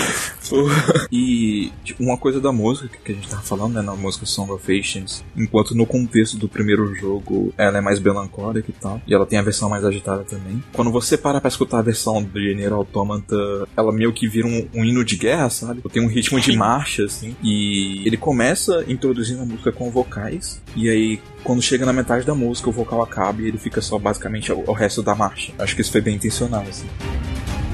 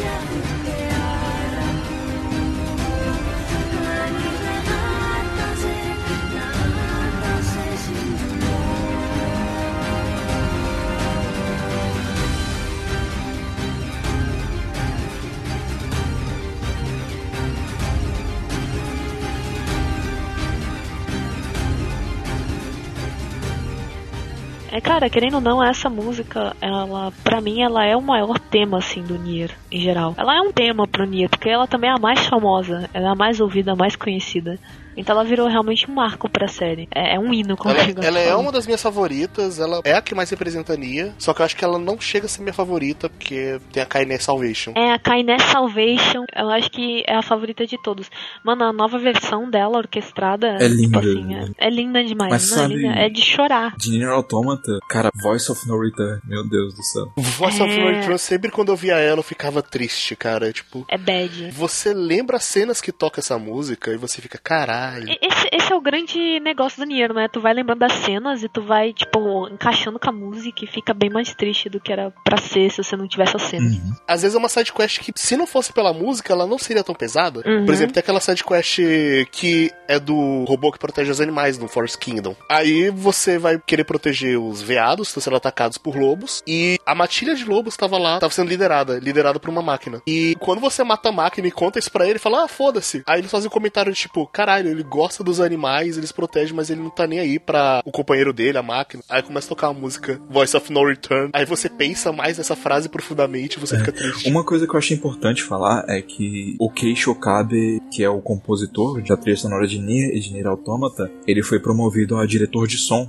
nesse jogo. E eu acho que isso fica bem claro, porque tem muito no jogo disso de deixa musical, sabe? A música tá acompanhando a cena e ela ou parar ou então ela se transformar de acordo com o que a cena exige, sabe? Com o Gut Punch. Sim, tem umas três ou Sim. quatro versões de cada música, tipo uma versão sem vocal. Tem a do Hacking também, que toca as 8 bits, né? É, Sim, versão 8 bits. Você percebe muito isso quando você tá no deserto pela primeira vez. Você começa no deserto e fica só a batida de leve, assim, baixo. Aí você chega num trecho, aí começa as batidas mais fortes. Aí você vai chegando na cidade do deserto, aí começa a vocal. Esse toque foi um toque muito bom do desenvolvimento. Outra coisa muito impactante é como a City Ruins, que provavelmente é a música que você vai mais ouvir no jogo cara, eu todo. amo essa música. Ah, eu amo a City Ruins. É, você vai passar a maior parte do jogo sem ouvir ela com vocal nenhum. É. Depois, perto do final, tanto perto do final A quanto B, você começa a ouvir a versão dela com vocal. Quando você chega na rota C, toca uma versão especial dela, que é a versão Shades, que é uma versão meio Que é a remixada. versão com corda também da, da composição. O vocal também é meio diferente. É a Mae Evans que toca a Shades, que canta. É, a Shade sim. Eu acho que a Que Rays of que não Light é, não. né? E eu acho que ela canta também Voice of No Return. Não tem no jogo, eu acho, mas a, a versão de Weight of the World, só que feita na Chaos Language da Amy Evans, é maravilhosa também. É. Sim, todas as três versões são maravilhosas. Principalmente Chaos a The Angel é Fiora, muito que toca as três. Cara, virou um hino pra mim, cara. Eu, eu canto junto. É. É o hino, cara.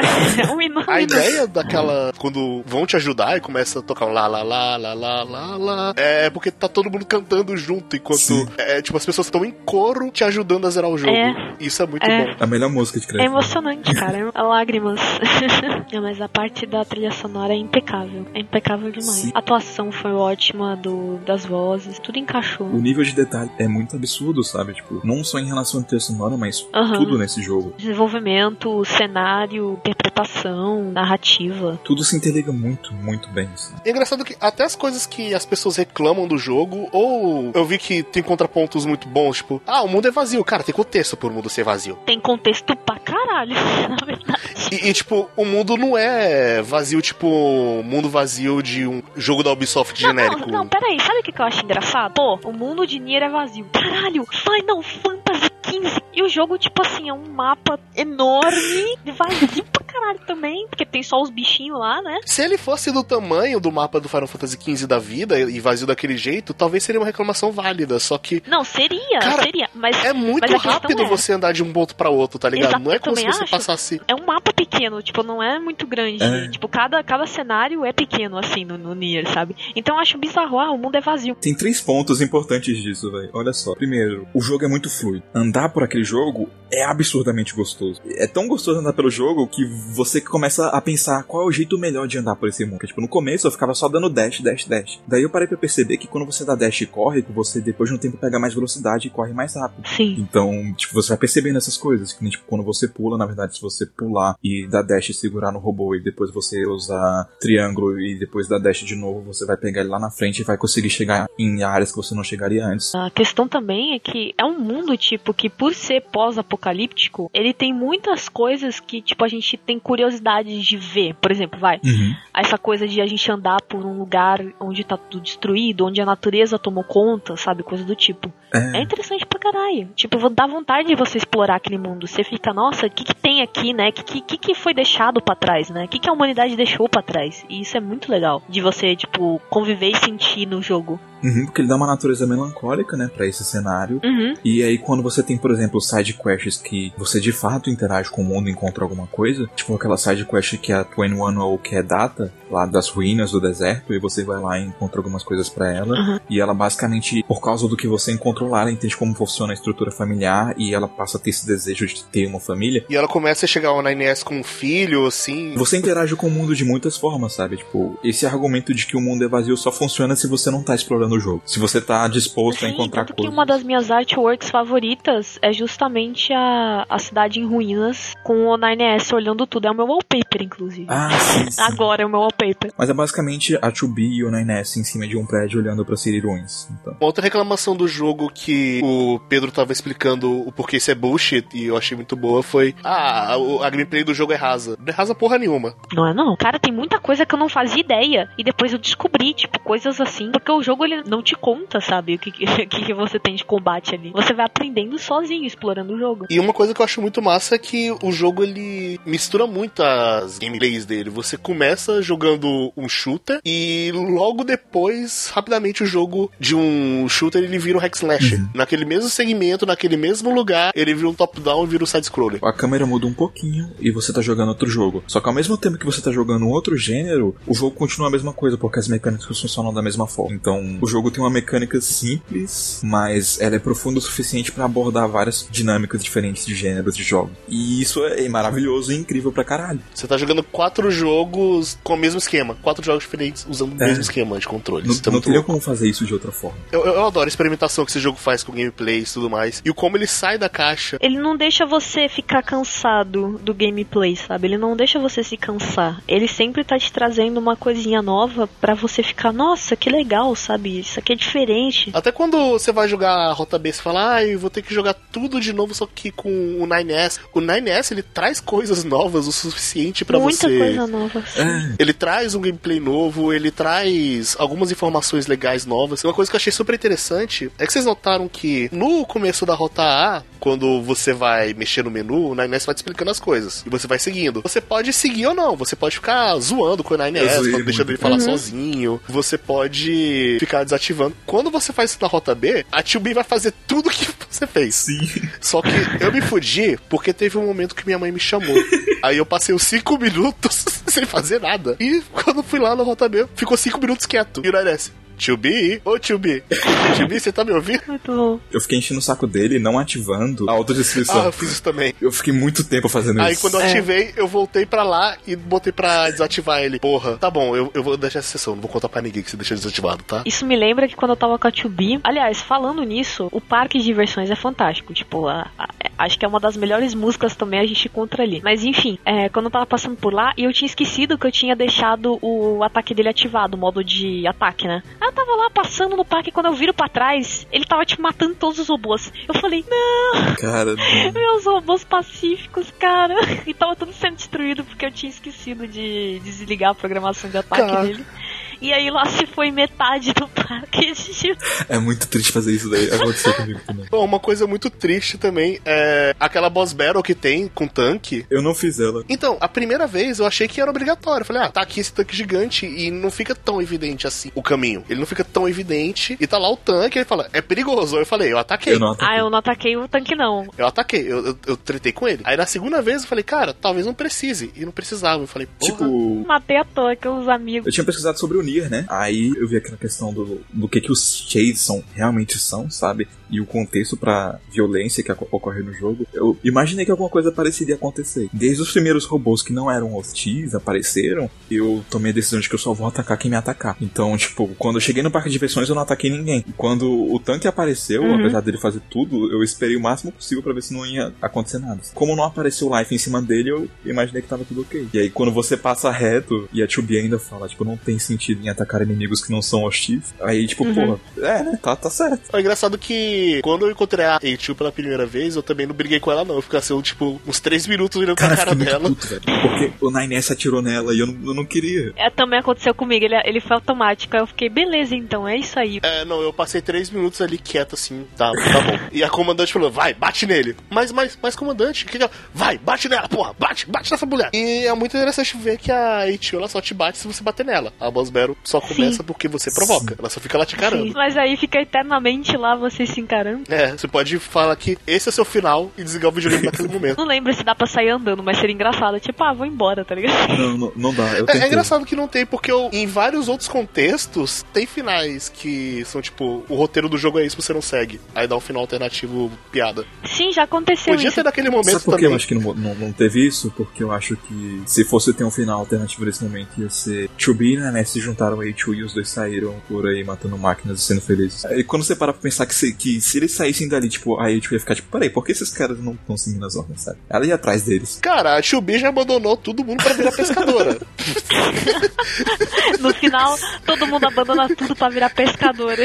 o, o, o 9S também já falou: ah, foda-se, eu vou explorar o mundo. Eu quero saber mais sobre as máquinas, eu não me contei. Eu, eu fiz isso de tipo, tava rolando aquela treta toda lá na cidade. Eu falei, ah, quer saber? Eu vou embora. Eu fui embora pra direção da fábrica, acabou o jogo. Tipo, ah, você decidiu não seguir a missão, foi embora, vazou, falou.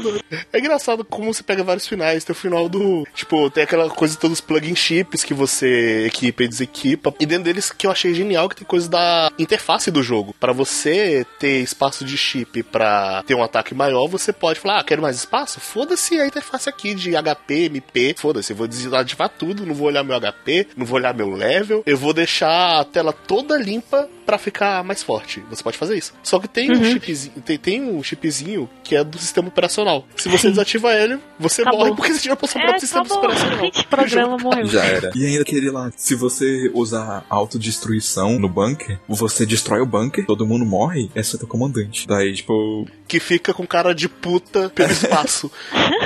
E eu sinto que, tipo, a, a Ichu, ela antagoniza a comandante pela missão de Pearl Harbor, né? E completamente compreensível ela odiar tanto a comandante assim. O engraçado é que, tipo, a 2B, em um contexto parecido, no qual ela tava fazendo algo horrível que ela não queria fazer, ela ainda assim não odiava a comandante, sabe? Ela ainda tinha alguma admiração pelo ideal que ela seguia, mesmo sabendo a verdade. E a, a comandante em si, tipo, eu não sei exatamente o que acontece pra ela sentir que alguma coisa estava dando errado, porque as coisas mudaram, sabe? Tipo, pelo que o jogo dá a entender, o, o 9S morreu sete vezes. Pela backstory da arma dele, eu acho que cada um dos irmãos era uma versão do 9S que morreu. Então ele morreu sete vezes antes do jogo.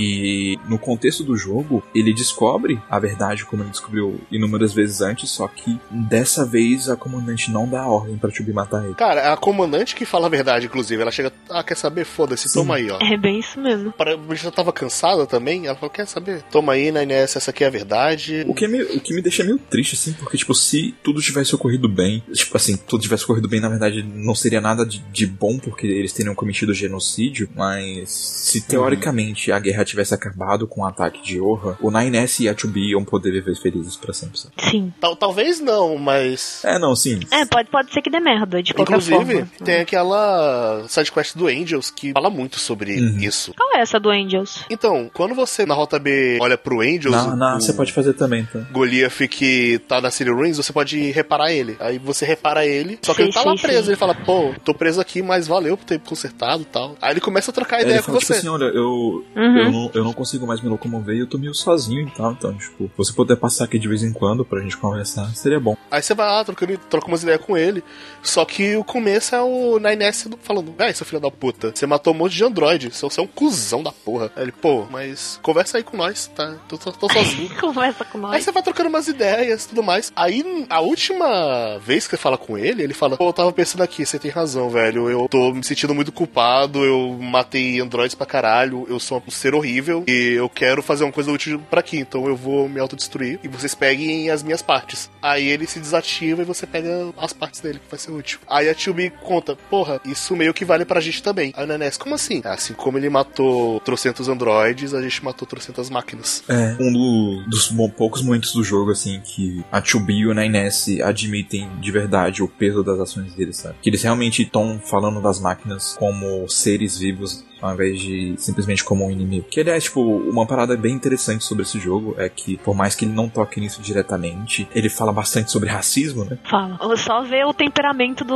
9S, né? Com, com, os robôs. Logo no começo da, da Rota B. E é engraçado que tem um monte de robô com conceito de família que eles simplesmente não entendem o conceito. Então, tipo, eles são mais família do que os androides mal conseguiram Sim. ser. É. Apesar de ter muita coisa de família, porque quando você vai no bunker, conversa, você percebe que os Yorra eles gostam dos outros, eles têm boas dinâmicas, eles querem proteger uns aos outros. A 60 ela tem uma crush por outra. Sim, tem. É, é engraçadinha falando, ah, minha crush aqui, mas ela não quer falar comigo. Ela não me notou. Aí a Chibi meio que dá um coço da forma. É muito engraçado que no início do jogo, a Sigzo ela vai lá, fala pra Chibi sobre a crush que não nota. Ela fala, pô, eu sou a pior pessoa para você falar de amor.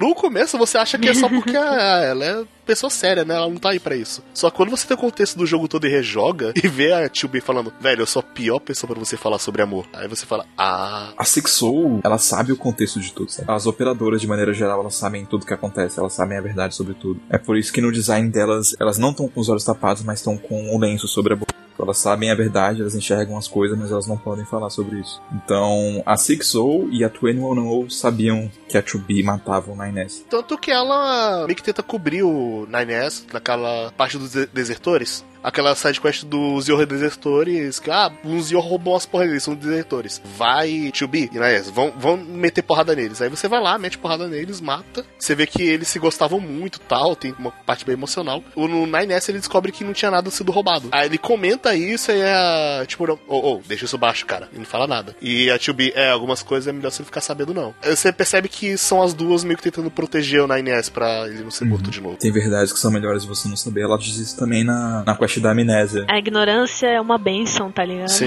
Aliás, é exatamente assim que termina a quest. O Nanés fala, tipo, eu não sabia que existia um modelo Z. E a 2B fala, tem coisas que é melhor você não ficar sabendo. Uhum. Uhum. E no final das contas ele sabia, né? Que a gente descobre o final do jogo. Aliás, esse negócio do, do 9S ter fuçado toda a database e tudo mais é muito interessante porque ele até se reprogramou, né? Pra poder enfrentar modelos como a 2B e, e etc, sabe? Isso é foda pra caralho, você parar pra pensar. Ele é muito inteligente mesmo. E o legal do 9S é que ele é inteligente, mas ele não é antissocial. E acho que isso é, um, é uma das coisas assim mais legais na Inés, porque normalmente a gente vê personagens que são inteligentes, mas são sempre sérios, né? E sempre aquela coisa meio nerd demais. E o Nainés ele é de boa, na verdade ele quer, tipo, conversar com as pessoas é. e aprender mais, sabe? Quer conversar com os outros é, e fazer ele, contato. Ele, é sociável ele tá buscando caralho. uma conexão, Sim. né? Ele tipo, é o tipo, mais sociável, né, do, do jogo. Logo na, no primeiro diálogo dele, ele fala, né, tipo, eu geralmente trabalho sozinho, então, tipo, é bom ter uma companhia, sabe? Sim. Aí a são proibidas. que depois a gente aprende que ela tá falando para si mesma, né? Depois gente... Depois você percebe que ela tá falando pra si mesma. Não, é a relação dos dois, construído 2B e 9S, eu acho que eles, digamos assim, um, um chip, né, extremamente bem construído que a gente quase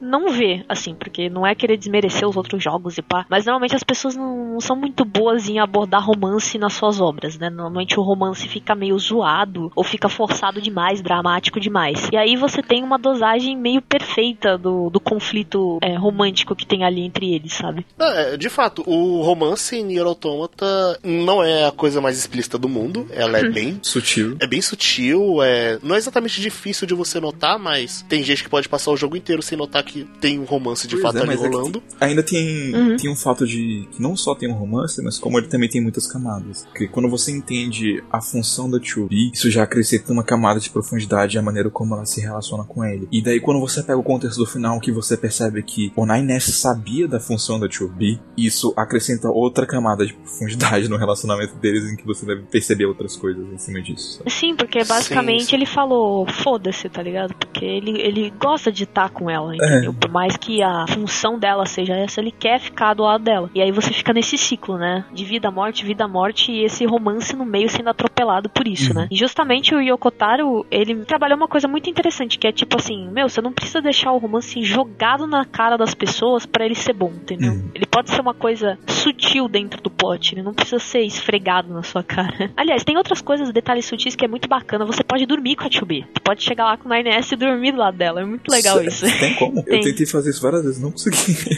eu queria. Eu queria. Sério? Eita, eu, eu tinha conseguido dormir com ela. Caramba. Tipo, cê- só que assim, não Caraca. é dormir. Tipo, você deita, aí depois de um tempinho você levanta. Eu- Nossa, eu tentei muito fazer isso, não consegui. Vou tentar de novo a próxima vez que eu jogar. Mas é, é tipo, no final das contas, a, a 2B e o NNS eles são condenados pela programação que Deus colocou sobre eles e eles estão basicamente vivendo por conta desses momentos entre a perda e. a perda, né? A perda e o convívio também que eles têm, né? Ah. Até tipo, eles querem aproveitar ao máximo esse momento em que tá tudo calmo e que eles não precisam Assim, cumprir. a é, é, melhorando. É a perda, é a perda e as memórias que eles têm juntos. Uhum. E que, no caso, a 2B também é frustrada por causa disso, porque o NNS não, ele não lembra de tudo. É, nossa, quando ele, ele, ele passa sem, sem as memórias perto dela e ela fecha o punho, né? Logo no início. Aí também tem várias fanarts do que eu falei. Muita gente brincou nas fanarts desse negócio do Nines se deitar ao lado dela.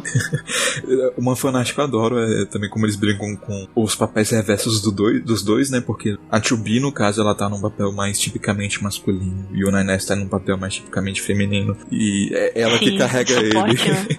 como uma princesa. Uhum, sim. Tem muitos fanáticos disso Na, maravilhosos. ca- na capa japonesa do jogo tá ela É carregando na ele. capa, na capa do Nier já é assim, ela carregando ele no colo. Aliás, é, o único momento do jogo inteiro que a 2B sorri é justamente no momento em que ela salva o Nines do Adam e pega ele. É muito sutil. É um É. mini sorriso. É bem sutil tá mesmo. lá. Ela dá um sorriso bem de leve. É bem Tá de de leve. parabéns uma coisa desse jogo. É o jogo mais expressivo sem mostrar os olhos que eu já vi na minha vida. São poucos momentos. E os momentos que mostram os olhos é muito foda, by Cara, the way. É sim. tipo, aquele. O, o momento que o 9S tira a venda, nossa, cara. Mas até as cenas que não tem os olhos, você percebe pela expressão da boca e tudo mais o que, que eles estão sentindo. Sim, sim. Então, tipo, tá muito de parabéns eles limitadamente mostrando só uma. Isso porque o jogo nem é aquelas coisas graficamente. Não, nem é tudo isso. Mas eu acho bem bonito, assim. Na minha opinião, eu acho bem bonito. Não é, oh meu Deus, OP. Mas é bonito pra caralho. Eu acho a direção de arte dele Exatamente. muito bonita. Ele tecnicamente é. um jogo início de geração, Hum. mas a direção artística dele é maravilhosa. Aliás, esse negócio do 9S ter tirado a venda na cena que ele vai enfrentar as modas de 2B, eu achei isso muito simbólico também. Uhum. Porque, tudo bem, ele é um visor, ele ainda enxerga com a venda e tudo mais. Mas pra gente, tipo, tecnicamente seria um simbolismo pra que ele tá enfrentando aquilo, né? Porque até então ele tava ignorando o fato que a 2B era 2E, né? E que tudo aquilo tava acontecendo e agora ele até fala no diálogo, né? Que, ah, agora eu vou te matar pra valer, sabe? É. Tipo, E, tipo, ao mesmo tempo, ele entende que isso também é meio que algo que a Chubby quer, sabe? Que talvez ela queira que ele mate ela. E remete também àquele, àquele momento que o Adam sequestra o Nines, e eles têm aquele diálogo na cabeça do Nines, que tem a, a célebre frase, né? You want to blank to be, don't you? Que o pessoal geralmente acha que é fuck, mas pode ser matar também. assim, dos asteriscos que a gente comentou. E aí, quando o Adam fala isso pro Nines, ele,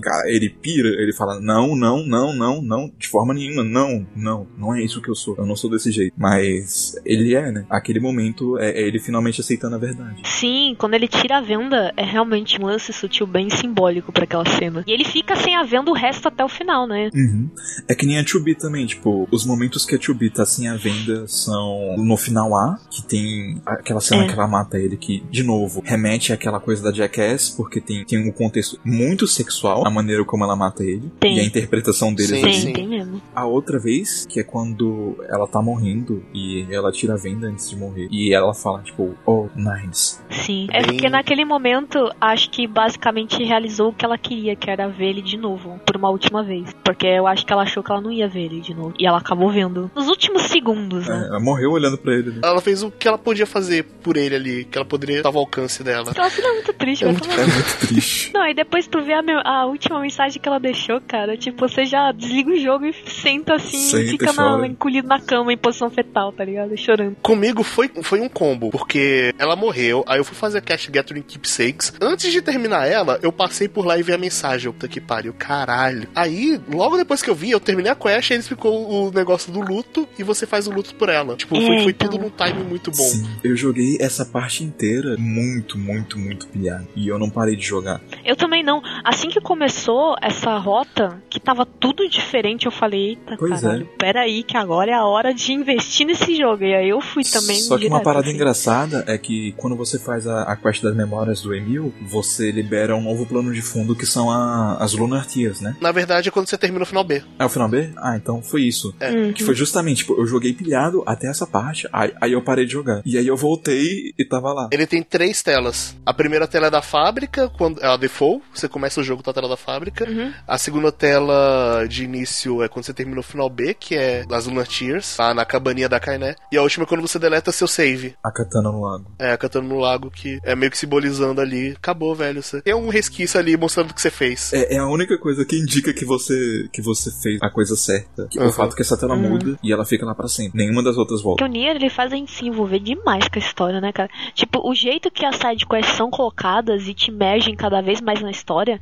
é tipo, normalmente a gente acha um saco fazer sidequest, porque assim, sidequest é um bagulho chato pra caralho na maioria dos jogos. Uhum. Você fica tipo, ah, que saco fazer sidequest, vou fazer isso só por causa de item, ah, vou fazer isso só por causa da XP. Mas no Nier, tipo, te envolve porque você gosta daquelas histórias e você quer ver mais histórias daquela dentro daquele mundo. Então, tipo assim, o Nier, ele é um jogo trabalhado, é aquele jogo que vale a pena você comprar, com certeza. Assim, eu até vou dizer que ele vale o preço dele, sabe? Pra mim, ele vale, o preço dele. com certeza. Por mais que a gente tenha esses impostos aqui e tal, ele vale os. Eu paguei na Steam 160, né? Ele tá 230 atualmente no PS4. Mas assim, você deve achar ele físico no PS4 por 180, por aí. Eu paguei É. 180 na minha pré-venda. É, por aí, mais ou Cara, menos.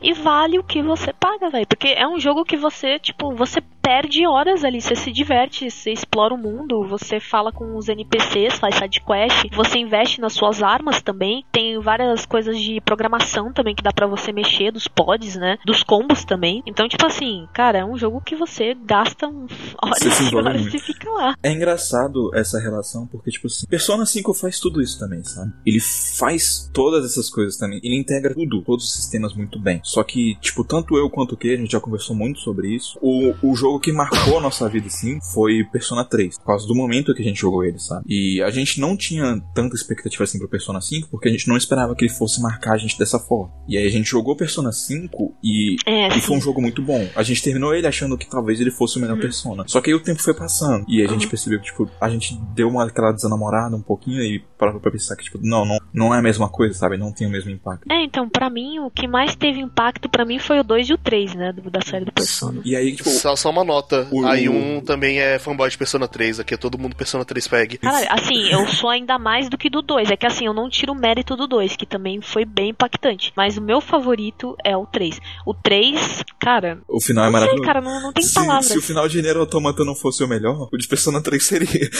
é o que eu sinto, basicamente. Sim, sim, tipo, é que, é que o, o do Nier teve uma sacada muito boa, genial, que envolveu o público todo. Agora, o do Persona foi uma experiência individual muito marcante, porque, tipo, cara, você receber aquele anúncio que então fudeu, acabou o mundo, acabou, você não vai poder fazer porra nenhuma, e você ficar lá aquele mês com aquelas músicas deprê de fundo, e todo mundo vivendo a sua vida, não sabendo de nada, achando que tá tudo bem, que nossa, no futuro vou fazer isso, nossa, isso e aquilo, você fica, mano do céu. E o pior, o jogo te dá a opção de você não ficar sabendo Mas é o disso pior final e possível. morrer Sim. sem saber. É o pior final possível. É, exatamente. E aí que tá, tipo, o, o Kei, ele jogou Nier antes de Persona. Então, tipo, quando Uhum. ele terminou Persona 5, eu acho que ele sentiu isso porque ele tava ainda pensando muito no Nier e não tava pensando tanto no, no Persona. E eu terminei Persona e joguei Nier e eu parei de pensar em Persona e só tava pensando no Nier. E mesmo agora, muito tempo depois, eu ainda penso muito em Nier e nem tanto assim Persona 5. É, é o que eu falei pro Pedro um dia desses, eu acho que eu falei no podcast de Persona, não tenho certeza agora, mas uma diferença que eu tive com Persona 5 e Nier Automata é que enquanto Persona 5 ele terminou pra mim, eu saí de lá muito feliz e ele ficou sempre naquele nível e manteve ali. E quando eu vou conversar sobre o jogo, a gente fala: Ah, tua parte era muito boa, mas aquela ali teve aquele probleminha, mas aquela é muito boa, mas teve um probleminha. E ele sempre fica nivelando um nível muito alto. Nier, ele ficou comigo e só crescendo. Quanto mais eu penso em Nier, mais ele cresce para mim. Hoje mesmo, cara, vocês falando aí, vocês já fizeram o Nier crescer um pouco mais no meu coração pelas coisas que vocês falaram que eu nem, nem tinha pensado, tá ligado?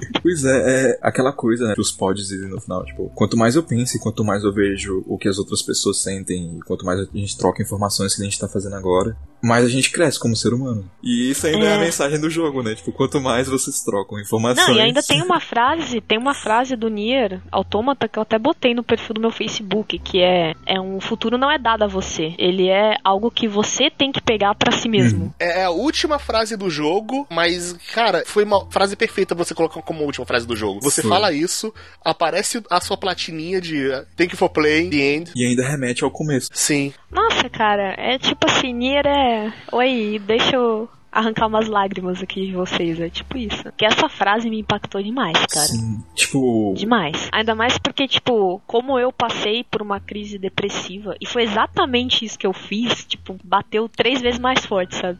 Uhum. É, eu também tive experiências meio complicadas na minha vida e tal. Eu tive depressão também, e tem pessoas próximas a mim que tiveram depressão também, sabe? E essa frase me marcou uhum. bastante, mas eu acho que a, a frase no jogo que mais me marcou e que mais me emocionou assim, que me fez chorar rios foi o final do C, quando a H destrói a torre e ela consegue acabar com tudo e ela salva o Rainés e ela fala, tipo, eu nunca me dei conta do quão belo ah, esse mundo é. E nossa. E isso me pegou muito forte, sabe? Porque, tipo, eu me dei conta disso, sabe? Tipo, foi basicamente a forma que eu encontrei para uhum. lidar com as coisas que me deixavam mal, que me faziam pensar em coisas não muito boas. E foi, tipo, perceber que tem muitas coisas boas e positivas nesse mundo, sabe? Que apesar de tudo de ruim que acontece, vale a pena só por causa disso. E ainda tem o contexto de que a H2 enxerga isso basicamente por que ela passa a apreciar a vida por causa do, dos ideais que a 2B deixou para ela. Então, ainda tem o, o, peso todo da personalidade uhum. da 2B naquele final. Né? Aí eu não, não aguentei, tipo, foi a parte mais emocionante do jogo. É realmente que. É, é realmente. Cara, foda-se o que as pessoas falam, cara. A 2B é a waifu desse jogo, não adianta. Ela é, é. ela é tipo, ela, ela, é realmente o coração desse jogo. Por isso que eu não consigo, tipo, trocar ela pela Ichu. Porque eu olho pra 2B e eu falo, cara, olha tudo isso que foi construído nessa mulher, cara cara. Tem como. Mas, ó, oh, mas até que eu fiquei bem feliz que eu entrei no, no site lá que fizeram de rank de waifus, a 2 tá lá, ó. Tá lá nos cinco primeiros. Oh. Ah, Na sim, verdade, tá vi. muito bom aquele, aquele, aquele rank tá muito bom. mas é, cara. Assim, pra mim, quem não gosta da 2 eu acho ela sem graça é porque não entendeu. Tipo, nem, nem foi muito a fundo dentro do game, sabe? Pra hum. ver o que é, é realmente é a essência da 2 Porque você olhando à primeira vista, é uma personagem BDS Grumpy calada. Ponto. Só que quando você vai explorando mais o jogo, você vai entendendo aqueles personagens, você percebe o quanto a 2 é profunda e o quanto a 2 significa para aquele jogo. E isso é incrível. Sim, o jeito que o Yokotaro faz as narrativas dele é, é, incrível. O Yokotaro ele começou a ficar de fato muito conhecido agora com o Nier Automata. Antes ele era um nome bem mais desconhecido, é, nem todo mundo uhum. conhecia as coisas dele e não botavam tanta fé. Na real era bem underrated. Não, é bem underrated, porque não era bom de jogar os jogos dele. O, o jogo não. melhor jogar ele é o Nier Automata. Até o mais recente dele antes do Nier Automata, que foi o Drakengard 3, é um jogo muito problemático. Bom, cara, dizem que Drakengard 3 cai a 4, 5 FPS e, tipo, isso não, não é, tipo, exagero de, ah, não, não tá em 30 FPS, tá em 20. É, não, tipo, literalmente 4, 5 FPS. Caralho. e uma coisa que rolou muito no Drakengard 3 é que teve problemas na produção dele, que coisas muito importantes pra trama e pra sutilezas daquilo foram DLCs pagos. Então, tipo, imagina se a novel da Popole Devola fosse em DLC. Imagina se Pio Rabo fosse fosse DLC. Imagina se alguma sidequest de Nier Automata fosse DLC. É, ia ser triste. E ainda bem que ele aprendeu com esse erro. Mas não foi exatamente culpa do Yokotaro, eu acho. Provavelmente foi problemas com publisher, etc. Não sei exatamente como é que foi o desenvolvimento, mas que foi problemático foi. Mas eu espero que com essas vendas boas que rolou de Nier Automata, que pelo que eu vi ele foi bem vendido. É, mais de um milhão de cópias foi, já, né? Foi bem vendido. Ele pegou nas expectativas da Square, por mais que a Square às vezes tenha expectativas extremamente loucas. Não, o que o pessoal falou é que Uhum. tipo, ele superou as expectativas da Square. Pra ver que a Square não botava fé em nenhuma. Na verdade, a Square teve ameaça de demissão pra Nier Automata ser desenvolvido. Sim. Falando desses negócios aí, o legal é que Nier Automata ele deu chance de todo mundo conhecer agora os outros Niers e a série Drakengard. Uhum.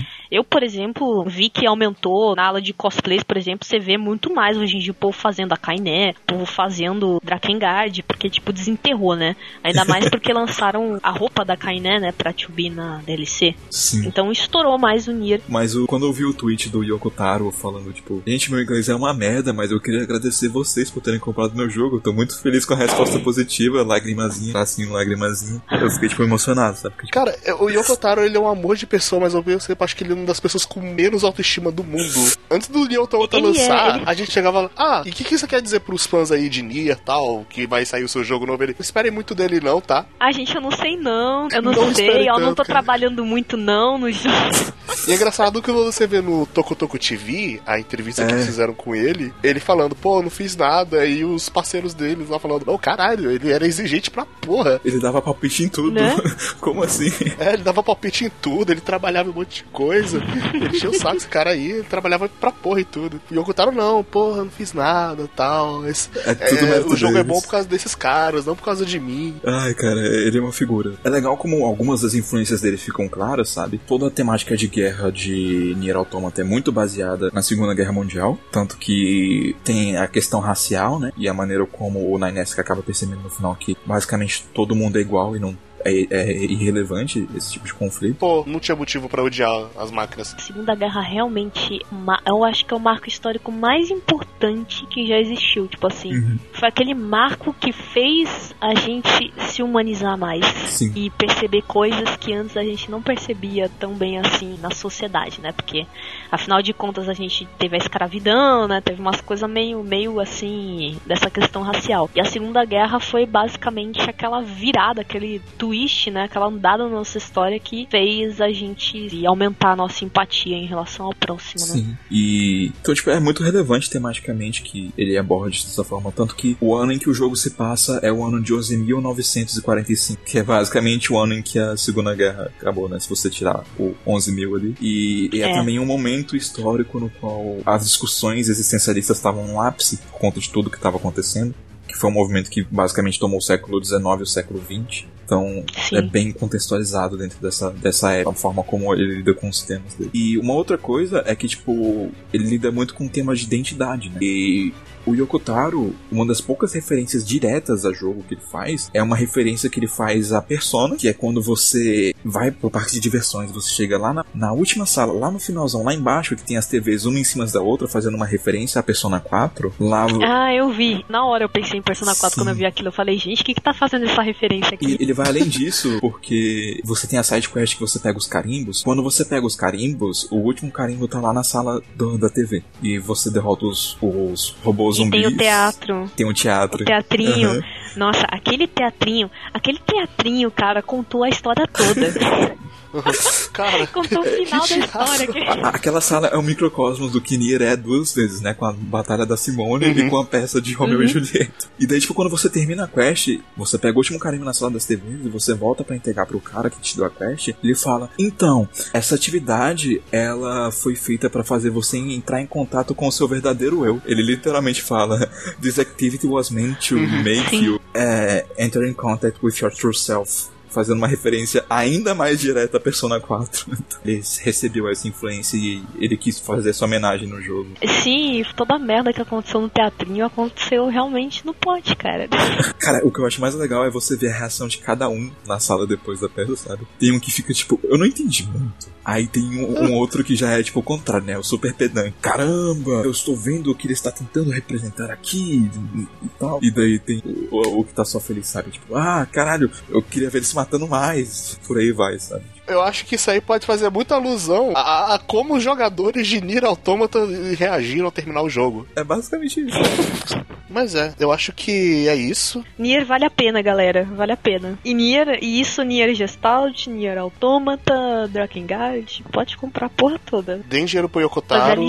Eu estou muito empolgado pra daqui a alguns anos, ou não sei quanto tempo. Aliás, um- ele falou que se pá vai continuar a história do Autômata. Não sei como. Eu realmente eu queria ver outra coisa. Eu não queria ver. Eu, eu quero ver outra coisa também, porque eu, também eu não. acho que já tá muito bem resolvido, sabe? Eu acho que ele já se resolveu o suficiente. Pode. Já fechou pra mim também. Pode ser alguma coisa tipo que o Drakengard foi pra Nier e tal. Sim, não, pode ser uma coisa tipo de universo paralelo com algumas conexões. Eu sempre acho isso muito legal. Tipo, a pessoa tem um, um universo. Beleza, eu tenho esse universo. Vou fazer várias é, raízes pra esse universo. É isso que eu acho massa. Faça O isso. que eu consigo pensar é talvez ele não pegar necessariamente como tá o mundo depois de Nier Automata, mas ele pegar, por exemplo, a arca das máquinas e mostrar ela chegando em algum lugar e daí criar uma nova história com esse contexto. É, não, seria muito interessante uma história desse tipo. A Arca É, chegou num lugar mesmo. e beleza. Isso aí é a lore do novo jogo. Eu acho que seria isso aí mesmo. Porque é o que dá pra fazer. É. Ele- eu, eu- eu confio no Yokotaro. Ele não ia cagar a porra toda. É tanto que ele não quer, ele não quer, tipo, mostrar, nem no jogo ele queria mostrar se o final Uhum. do jogo foi feliz ou não, porque é justamente o que o jogador sente que vai ser, sabe? Ele dá aquela esperança e você, ao mesmo tempo, tá preso na realidade que aquilo é uma chance. Então eu, eu também acho que ele não ia estragar isso, dando contexto pra, É, pro que aconteceu depois. Uhum. Mas é, cara, aí, resumindo o podcast, o Yokotaro é foda. Ponto. O Yokotaro é foda, quero muito saber o próximo trabalho dele. Eu quero ler o mangá dele. Mas é, acho que a última coisa vai ter uma light novel, basicamente vai narrar o que acontece no jogo inteiro, sabe? E o Yokotaro, ele explicou coisas pra autora da light novel e tudo mais, e vai ser escrito. Eu acho que vai dar contexto pra muita coisa. Sim, sim. Fico na guarda. Mas é isso aí, gente. E um, muito obrigado por participar desse cast com a gente. Sim. Adorei ter você Nada, aqui. foi um, meu, foi um prazer, foi uma honra, até porque, eu, como eu falei, velho, descobri até coisas que eu não sabia. Eu tô gostando mais ainda de Nier, que já tá no meu top 5, então foi só uma honra estar aqui com vocês. E, O prazer gente, é, entre na página de cosplay da Yun. É, os cosplayers são muito legais. Alguns dizem que eu sou os melhores do Brasil. Alguns dizem, né? Eu não posso afirmar isso. e é isso aí. Até a próxima. Falou.